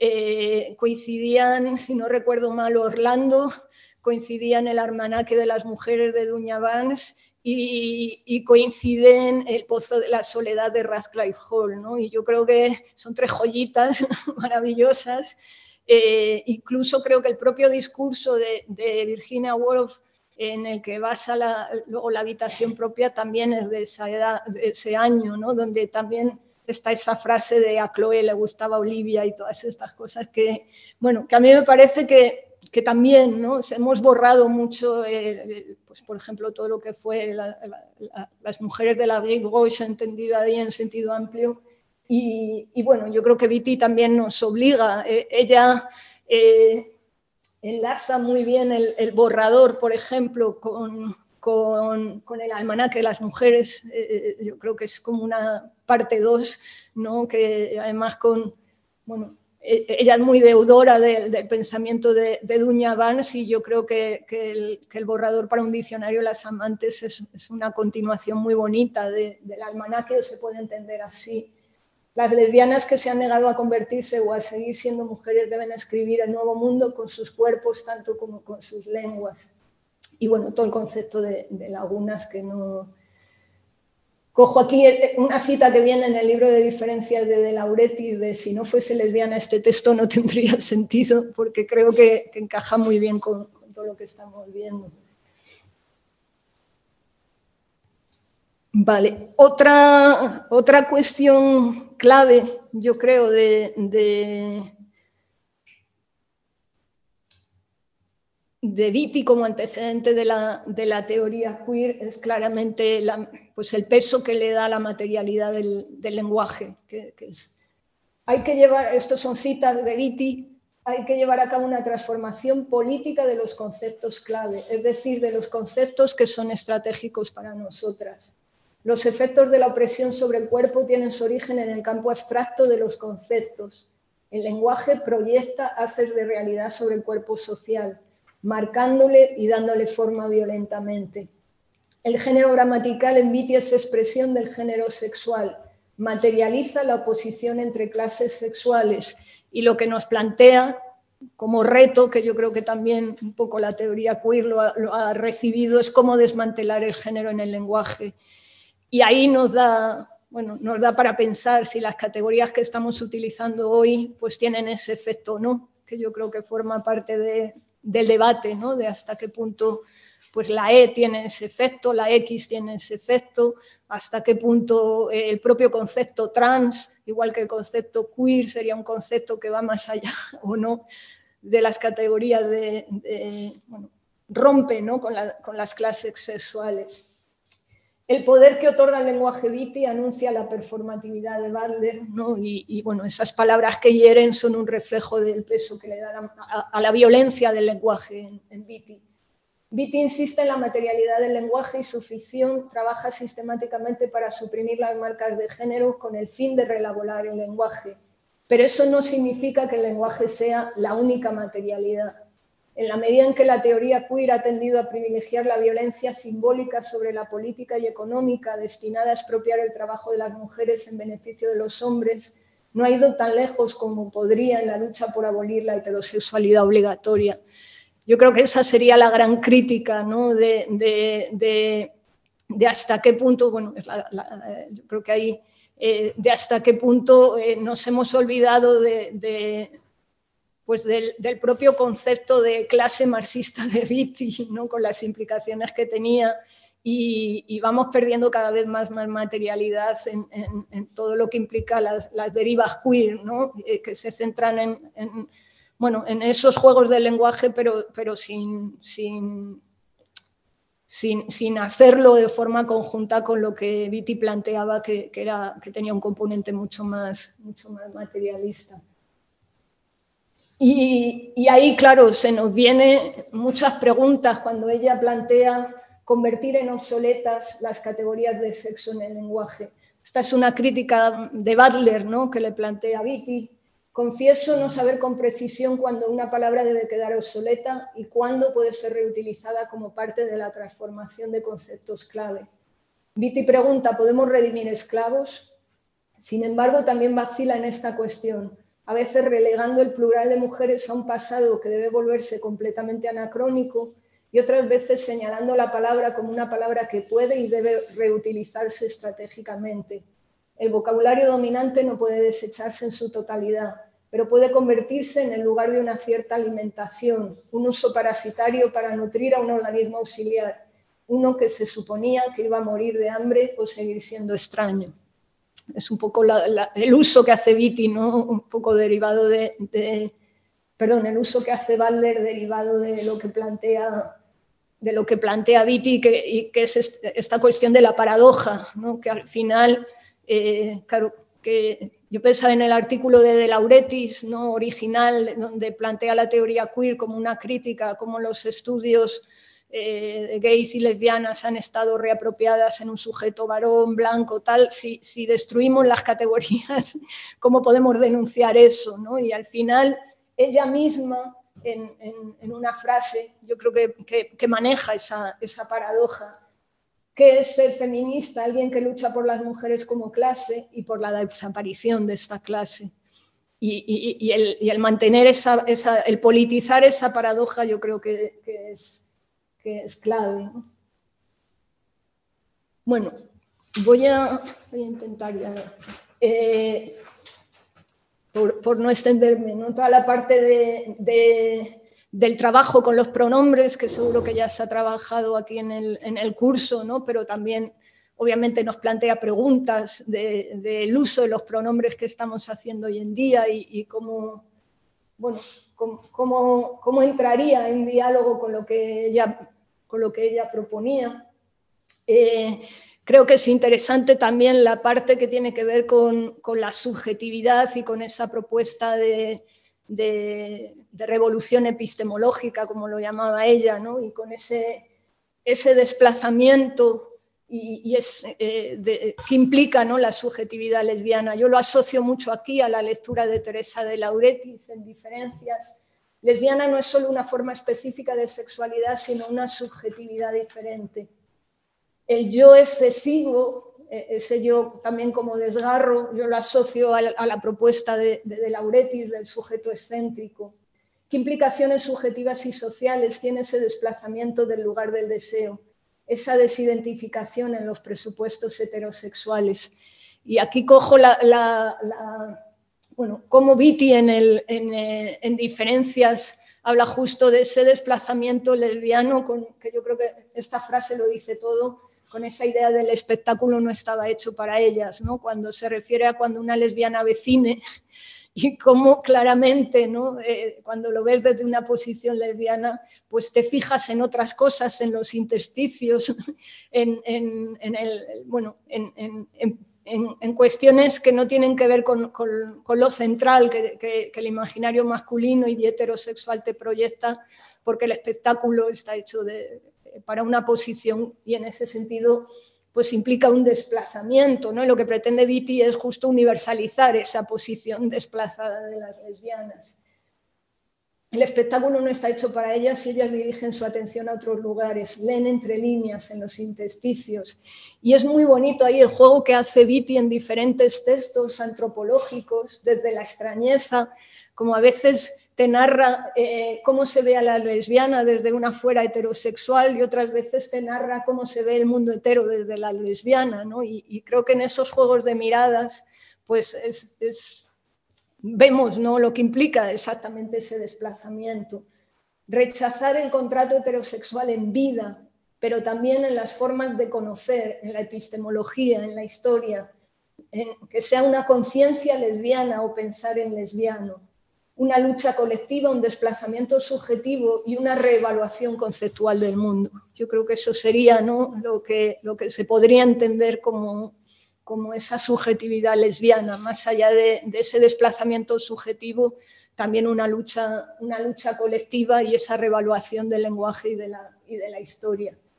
Estas preguntas ya son de, la hora, ¿no? De, de, si nos podemos preguntar en función de eso, si las mujeres están desertando de su sexo o son las lesbianas cada vez más mujeres. Eso ya lo lanzo ahí.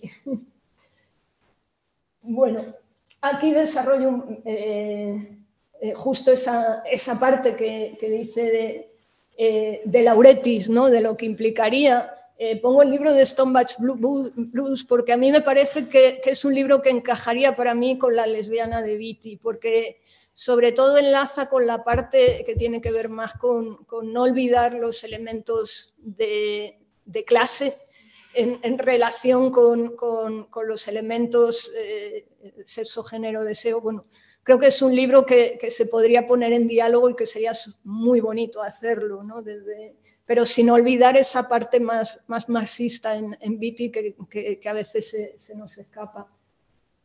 Y aquí es una, una lectura que me parece interesante eh, de Porque ella en un primer momento era bastante crítica con el tema de la, universalización de la lesbiana ¿no? que, propone, que propone Vitti, pero luego en posteriores textos plantea, eh, bueno, esto, esto, es de Elvira Burgos, pero va en la misma línea. ¿no? Lesbianizar el mundo pretende incidir en el escándalo de ese universal que nos arroja fuera de la categoría del humano Butler, ahí ya sí voy, dice, el uso de la universalidad contra su presunción masculina produce una especie de vértigo epistemológico, desorienta, incomoda, es un modo de conocimiento y un modo de impacto, trastoca el espacio y el tiempo. Cuando la figura lesbiana hace alguna de estas cosas humanas, se escandaliza lo humano, el concepto de lo humano, exponiendo su historicidad, su fractura y su futuro. Universalizar un punto de vista minoritario no es legislar, no es restablecer un sujeto absoluto, sino interrumpir, dislocar, asaltar las categorías del sexo construidas como universales. Universalizar en este sentido no es solo escandalizar, también es agredir, asestar un asalto precisamente a esa presunción de universalidad basada en el género. Creo que esto es interesante también como con esta idea de Sara de, la incomodidad, ¿no? porque tú puedes hacer una crítica a la propuesta de universalización de Viti, eh, que se pueden hacer muchas, pero por otro lado no se puede negar el efecto que tiene, y el efecto es muy queer, porque el efecto es el, incomodar, el incomodar por lo inesperado, por, por convertir ¿no? algo que eh, aparentemente debe de ir destinado a lo minoritario en, universal y provocar esos desplazamientos que, que incomodan. Eh, y en eso, en ese incomodar, yo creo que es interesante también el cómo, eso luego Butler también lo desarrolla, la idea de, la copia y el original, ¿no? que no existen originales, pero creo que en esa universalización Viti lo que pretende es incomodarnos como dando la vuelta a las copias a los, y a los originales. Y, bueno, ponía ahí el ejemplo de estos dos textos porque creo que es interesante en el libro de Halberstam cómo las masculinidades eh, pues, eh, femeninas ¿no? Eh, han servido como de referentes a otro tipo de masculinidades en lugar de colocar las masculinidades femeninas como copias ¿no? de la masculinidad original, como le da la vuelta. Y en este libro de Entre Mujeres me parece muy interesante porque... ¿Dónde? Ya no me acuerdo cómo se me ha ido el nombre de la autora, pero es interesante porque ella plantea los matrimonios, cómo los matrimonios bostonianos sirvieron de marco referente para la legislación del matrimonio heterosexual. Y, de nuevo le, da la vuelta, ¿no? Y creo que es, bueno, son dos ejemplos eh, que, que Viti también yo creo que nos, nos anima, ¿no? a, pensar en estos ejemplos donde le, universalizamos algo que, que estaba desde lo, particular y siempre también con esa crítica de los peligros de, esa estrategia universalizadora. Esto también es para pensar, hay momentos en que las palabras no se pueden rehacer, son instrumentos que las fuerzas de la opresión manejan con demasiada fuerza y ahí tenemos que tener cuidado con las inercias. ¿no? Eh, cuando no se marca el sexo género, como puede aparecer ese humanismo descorporalizado o la paradoja de las inercias no, marcadas, las consecuencias de un universal neutro que subsume bajo sí múltiples identidades vividas, con realidades materiales y encarnadas muy, muy diferentes, los peligros de lesbianizar desde, desde la blanquitud. Y planteo esa pregunta de si la reconstrucción tras la deconstrucción debería, debería ser universalizadora, ¿no? o que otros bueno, y eso tiene que ver también con, los peligros de, yo creo, una metáfora que, en mi opinión es bastante desafortunada, ¿no? de, la, lesbiana como esclava, por lo que implica, ¿no? esclava en el sentido de que, de que, de que huye de la explotación de su clase pero que obviamente no tiene en cuenta, ¿no? solo se puede hablar desde una posición blanca diciendo eso, ¿no? al final pues no tiene en cuenta esa coproducción de, pues bueno, de, pues de opresiones eh, en torno a la, a la, raza o a la colonialidad y opresiones heterosexuales. ¿no? Y ahí creo que es interesante pues, eh, el, retomar, ¿no? por ejemplo, pues los, los, aportes, eh, bueno, el, poner en diálogo en todo caso, ¿no? también desde, desde esa perspectiva crítica, pues la, figura de, la frontera de Ansaldúa, ¿no? con, la fugitiva de Viti, poner en diálogo, pero también con, eso, con, ese apunte crítico. También pensaba en, el artículo de Rubín, ¿no? Eh, eh, cuando aborda las migraciones queer, cómo también se puede relacionar con, esa metáfora de la fugitiva. El propio libro de Kate Borsten, el, Gender Outlaw, ¿no? que también puede ser otro diálogo. Y luego, por supuesto, eh, pues el, acaso no soy yo una mujer de su Truth, eh, creo que va muy de la mano con la lesbiana no es una mujer en esa crítica ¿no? al, sujeto del feminismo y, cómo pues, eh, coloca en posiciones de no mujer no solo a la lesbiana, sino por ejemplo a todas las mujeres racializadas, ¿no? como, señalaba su Truth. Creo que también, aquí no me voy a detener, pero a través de textos de, Viti, sobre todo en las, en, las guerrilleras ¿no? y en el borrador, como plantea tribus de amantes y comunidades de afectos y cuidados que se pueden entender como, como antecedentes, ¿no? como, bueno, que pueden entrar en diálogo. Habría que, que preguntarle a Viti qué, qué, piensa de las maternidades lesbianas, por ejemplo, ¿no? o bueno, o se puede entrar en diálogo también con, con el tema de la, de la anarquía relacional. Y aquí, en la línea de lo anterior, lo relacionaba con, con, con esas derivas ¿no? de cuerpas lesbianas ya en, en, femenino directamente y el concepto de cuerpo territorio, los aportes de María Lugones, que creo que, que, que además introducen ¿no? aquí sí pues el, el, enfoque interseccional de, pues de, la heterosexualidad y la colonialidad, ¿no? y ahí creo que, también se puede establecer la, relación. Y termino ahora ya así con, había puesto varias diapositivas de, pongo ahí el libro de materialismos trans, de, bueno, de determinadas corrientes también dentro de, lo trans, ¿no? que recogen esa visión más materialista y, que vuelven a la noción de clase otra vez y, bueno, que, plantean pues, diferentes enfoques que, para mí tienen que ver más con lo queer que, que otras que otras críticas que, asocian lo queer a lo individualista o a, lo medicalizado y para mí es todo lo contrario. ¿no? Y, creo que, estas líneas conectan más con mi visión, por lo menos, de problemas de cambiar de sexo, entre comillas, y cuestionar las categorías sexuales en tanto categorías sociológicas y políticas. Eh, Vitti se propuso abolir las categorías de sexo como realidades sociológicas, lo cual se logra a través de la lucha política, tanto en el plano de los conceptos como en el material. El, tema de los materialismos trans, que una de las cosas que dejan clara es que la crítica al individualismo y al liberalismo del concepto de identidad de género y de determinados usos de la teoría queer y su proceso de medicalización no implica el rechazo a la participación de mujeres trans en el feminismo. Y esto creo que es clave, ¿no? porque se ha asociado eh, parece que van de la mano, ¿no?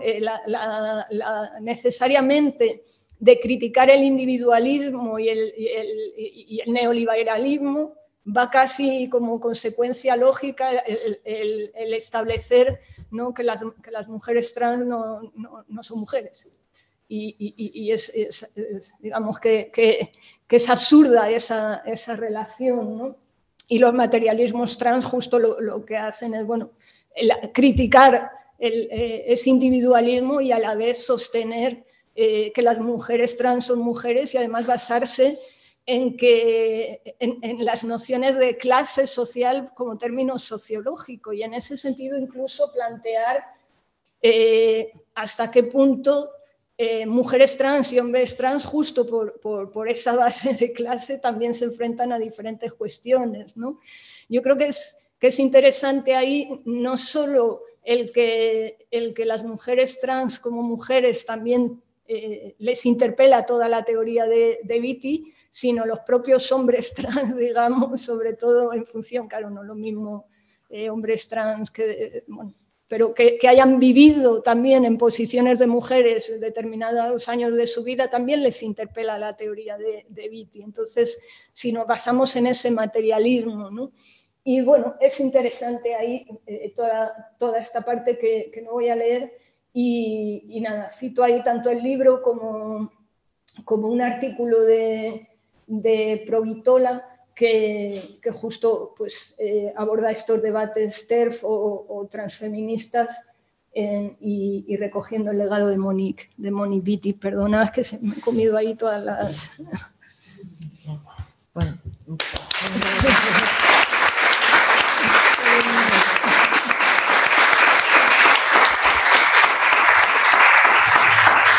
No has interrumpido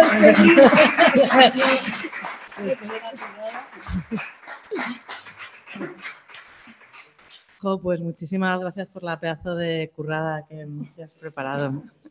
Eh, no nos queda muchísimo tiempo, pero para abordar alguno de los muchísimos debates que has abierto, pero a lo mejor sí para alguna pregunta o alguna cuestión que se haya podido quedar y que os apetezca discutir en estos diez minutillos que, ya, es que ya, ya, ya, ya no sé. Luego vamos a ir en el bar, pero es que son todos temazos. Bueno, y no sé. Perdona que me emocionaba ahí con. no, está maravilloso. Yo solo quiero decir, no, pero sí, como un minuto, porque creo que no quiero apagar los ocho minutos, pero bueno, no agradecerte un montón la exposición eh, DAO ha sido maravillosa la exposición y la apertura de, todos los interrogantes a través de los textos y a través de, una genealogía brutal, eh, pollera, hay que decirlo así con, con, mayúsculas, y que habla de, de, ese sujeto bollero omitido también en la epistemología, incluso en la epistemología. O sea, yo lo único que puedo rescatar es que Vitti, por ejemplo, influyó muchísimo en el ST. No tanto como si fuese, sobre todo el cuerpo lesbiano, pero también toda esa, esa ficción de algo que estaba desaparecido y que había que inventar, que había que, que, había que decir y que, y que si nadie lo había hecho, pues nos lo vamos a inventar y nos lo vamos a currar y a la vez que, que también se olvida lo que profundamente arraigado en la materialidad de la vida la enfermedad, en los cuerpos, en el racismo, en toda una serie de exclusiones y de cosas que estaban sucediendo. Y a la vez también esa utopía que marca, que marca Viti y que es recogida de alguna manera. Yo no podría contestar a todos estos interrogantes, abre 20 libros, pero, pero sí diría que los conceptos cambian Igual que las personas migran y viajan y mutamos y cambiamos, los conceptos y los libros toman vidas diferentes en diferentes contextos. Mm. Y probablemente Vicky hablaría ahora de otras cosas y, bueno, me interesa la web de todas. Es decir, los conceptos que se generaron en los 70 han producido y han implosionado en contextos culturales, en cuerpos, en vidas muy diferentes a mí me interesa mucho qué efectos tienen esos viajes de los conceptos, es algo que intento escribir, eso yo creo que sea una tesis, en, en relación a, a, a, qué pasa cuando los conceptos llegan a otro lugar, ¿no? O cuando los libros llegan a otro lugar, con otros contextos culturales y con otros contextos históricos. Y yo creo que es muy diferente el contexto y la genealogía norteamericana y la francesa. Y Viti se fuga a Estados Unidos, o sea, va a, bueno, y va a Arizona, que es altamente hay una frontera con América Latina. Y es, yo creo que una explosión brutal lo que sucede en su, forma de contar y en su pelea con el lenguaje. Y que crea toda un ideal materialista, pero de utopía boyera. Es decir, y eso eh, nos olvidamos, o sea, ¿qué es la utopía? ¿Cómo se puede generar? Y ella decide luchar con el lenguaje y con esas tradiciones para, para luchar. Y por supuesto se olvida de Foucault, de, de y de Tales. Utiliza, utiliza, utiliza otros caminos. Que bueno, no sé, que, que muchas gracias, Dao.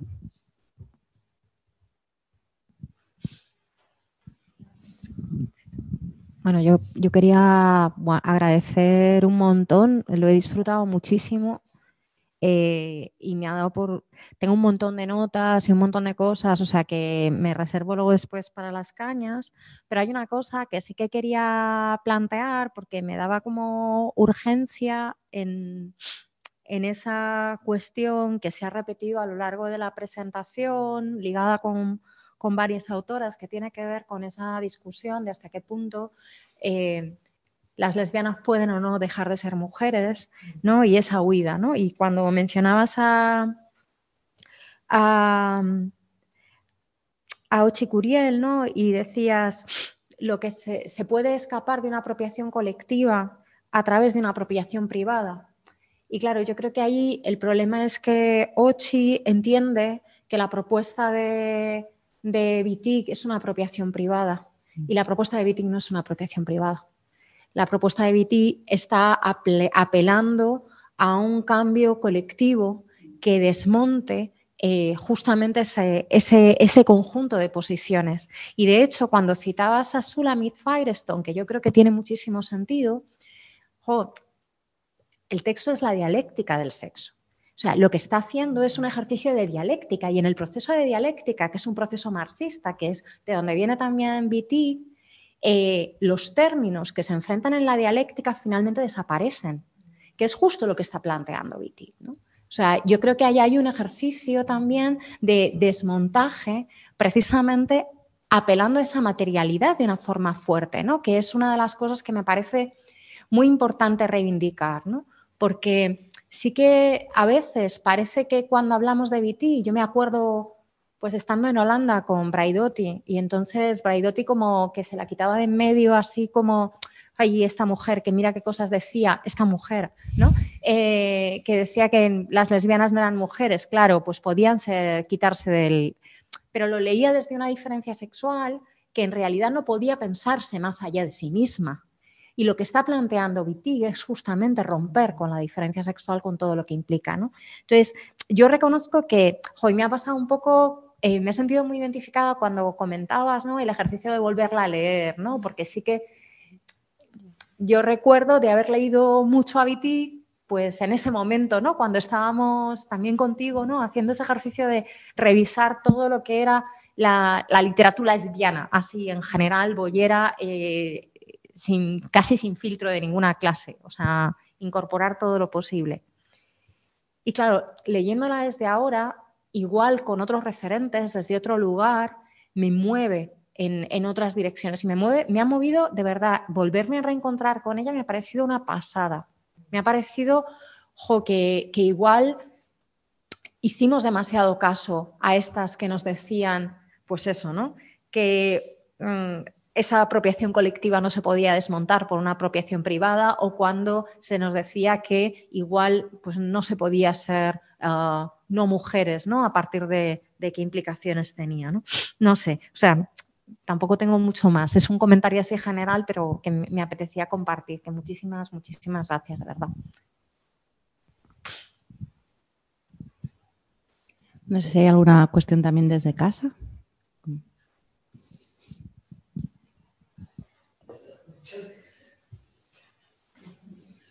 Yo creo que hay como miedo a abrir temores, ¿no? Porque es como en plan, creo que has estado con lo de los ocho minutos.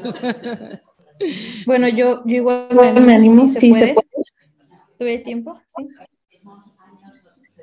Em, no, muchísimas gracias, Raúl. La verdad que, que igual me, me, quedo ahí pensando un montón de cosas. No, o sea, que, mm, muchos textos, o sea, Sulami Fineston, o sea, todo, todo lo que sale en los 70 es súper potente.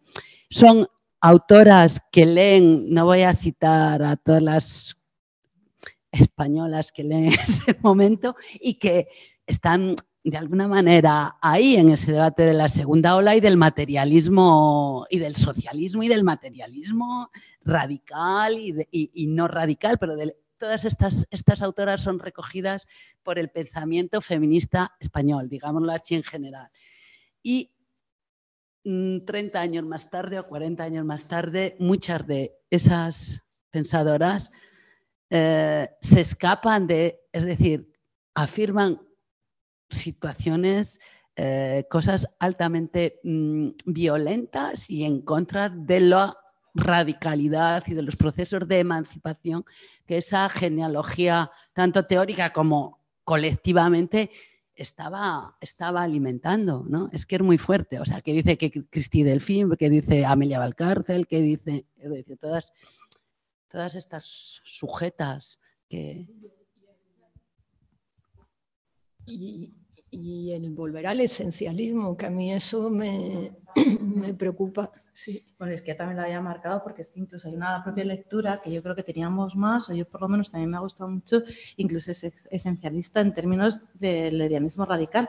¿No? O sea, como que todo un movimiento o sea, feminista que en realidad casi, bueno, yo es que lo acabo de leer porque es que lo tiran otro, o sea, como que ya la también que había Vitic en todas partes, ¿no?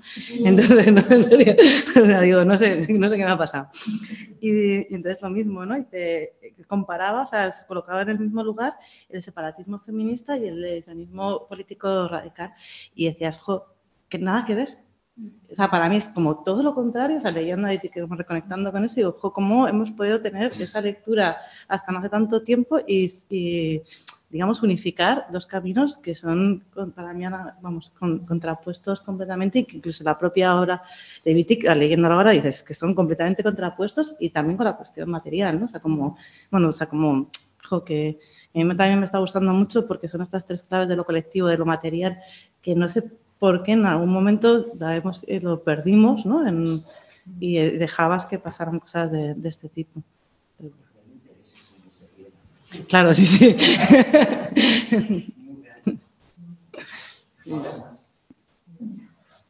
es verdad que yo no sé si es Lauretis o quien lo dice, que, la crítica que hace Butler en género en disputa a Viti, poniéndola como ahí, como desde el esencialismo y el separatismo tampoco ha ayudado mucho. A... La versión que sí. sí, y eso...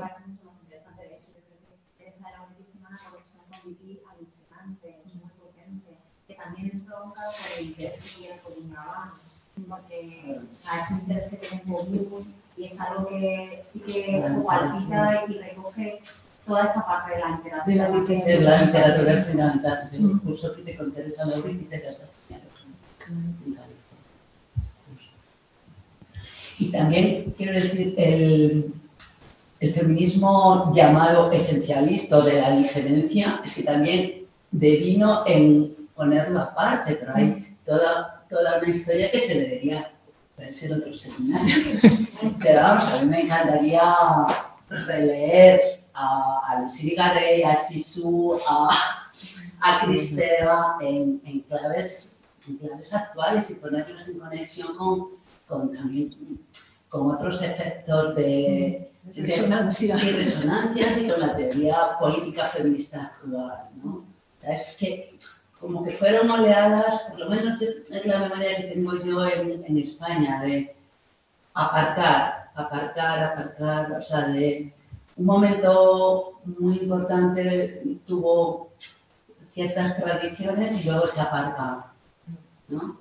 No, no hay una continuidad, se cortocircuita el pensamiento y la discusión en relación a, a determinadas autoras. ¿no?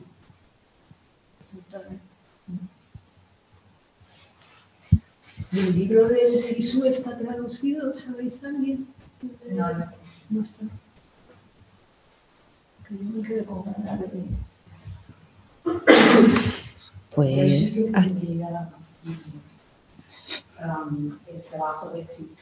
si podéis hablar con el micro, es que ya no sabéis nada. si no- No, no. Digo que yo sí que pondría el trabajo de Sixus, de escritura, ¿no? De Sixus con, con el trabajo de, de Wittig. Mm, Y a mí me parece que las dos, en cierta medida, se complementan, ¿no? Porque mm, Sixus trabaja desde la deconstrucción, evidentemente, pero también el trabajo de escritura es un intento de plasmar, que, se, que puede ver si se lo consigue o no, pero se puede ver el intento de plasmar eh, el inconsciente en otra cosa que se pueda creer la existencia o no del inconsciente. Yo sí creo, lo digo ya. Eh, se, pueda, se puede inscribir esa huella en la escritura, ¿no? Y, eso en cierta medida sí es, eh, yo hago una lectura política también en ese sentido, y el trabajo de la escritura de Wittig está claro que, que yo contrariamente, a, es que has dicho una cosa que, yo no he entendido muy bien, pero me parece que eh, la, la cuestión es, uh, está dentro del orden del deseo prioritariamente. Ese deseo transformador y ese deseo de un tú como alteridad, eh, que es un deseo lesbiano, evidentemente. ¿no? Eh, sí que haría dos matices y luego, mmm, lo dije en su momento, la gran, el gran arraigo que tiene Wittig desde el punto de vista literario y de la genealogía literaria no es exclusivamente una genealogía lesbiana, porque Nathalie Sarraute, por ejemplo, no es, no es eh, bueno, no era lesbiana, ¿no? Pero sí hay, y ella lo dice, ¿no? O sea, tropismo, se quedó absolutamente fascinada con el tema de tropismo y creo que es lo que, lo que a ella le da el empuje con esa anulación del on, ¿no? el pronombre se y todo el trabajo de escritura que lleva fundamentalmente en el opoponax. ¿no?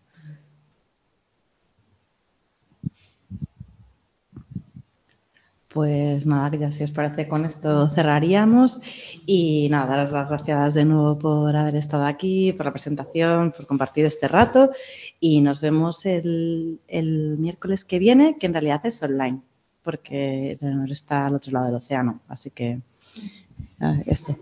Pero bueno, no nos... Podríamos ir o podríamos quedar, pero bueno, queda todavía la sesión de Carmen que le pondremos una fecha.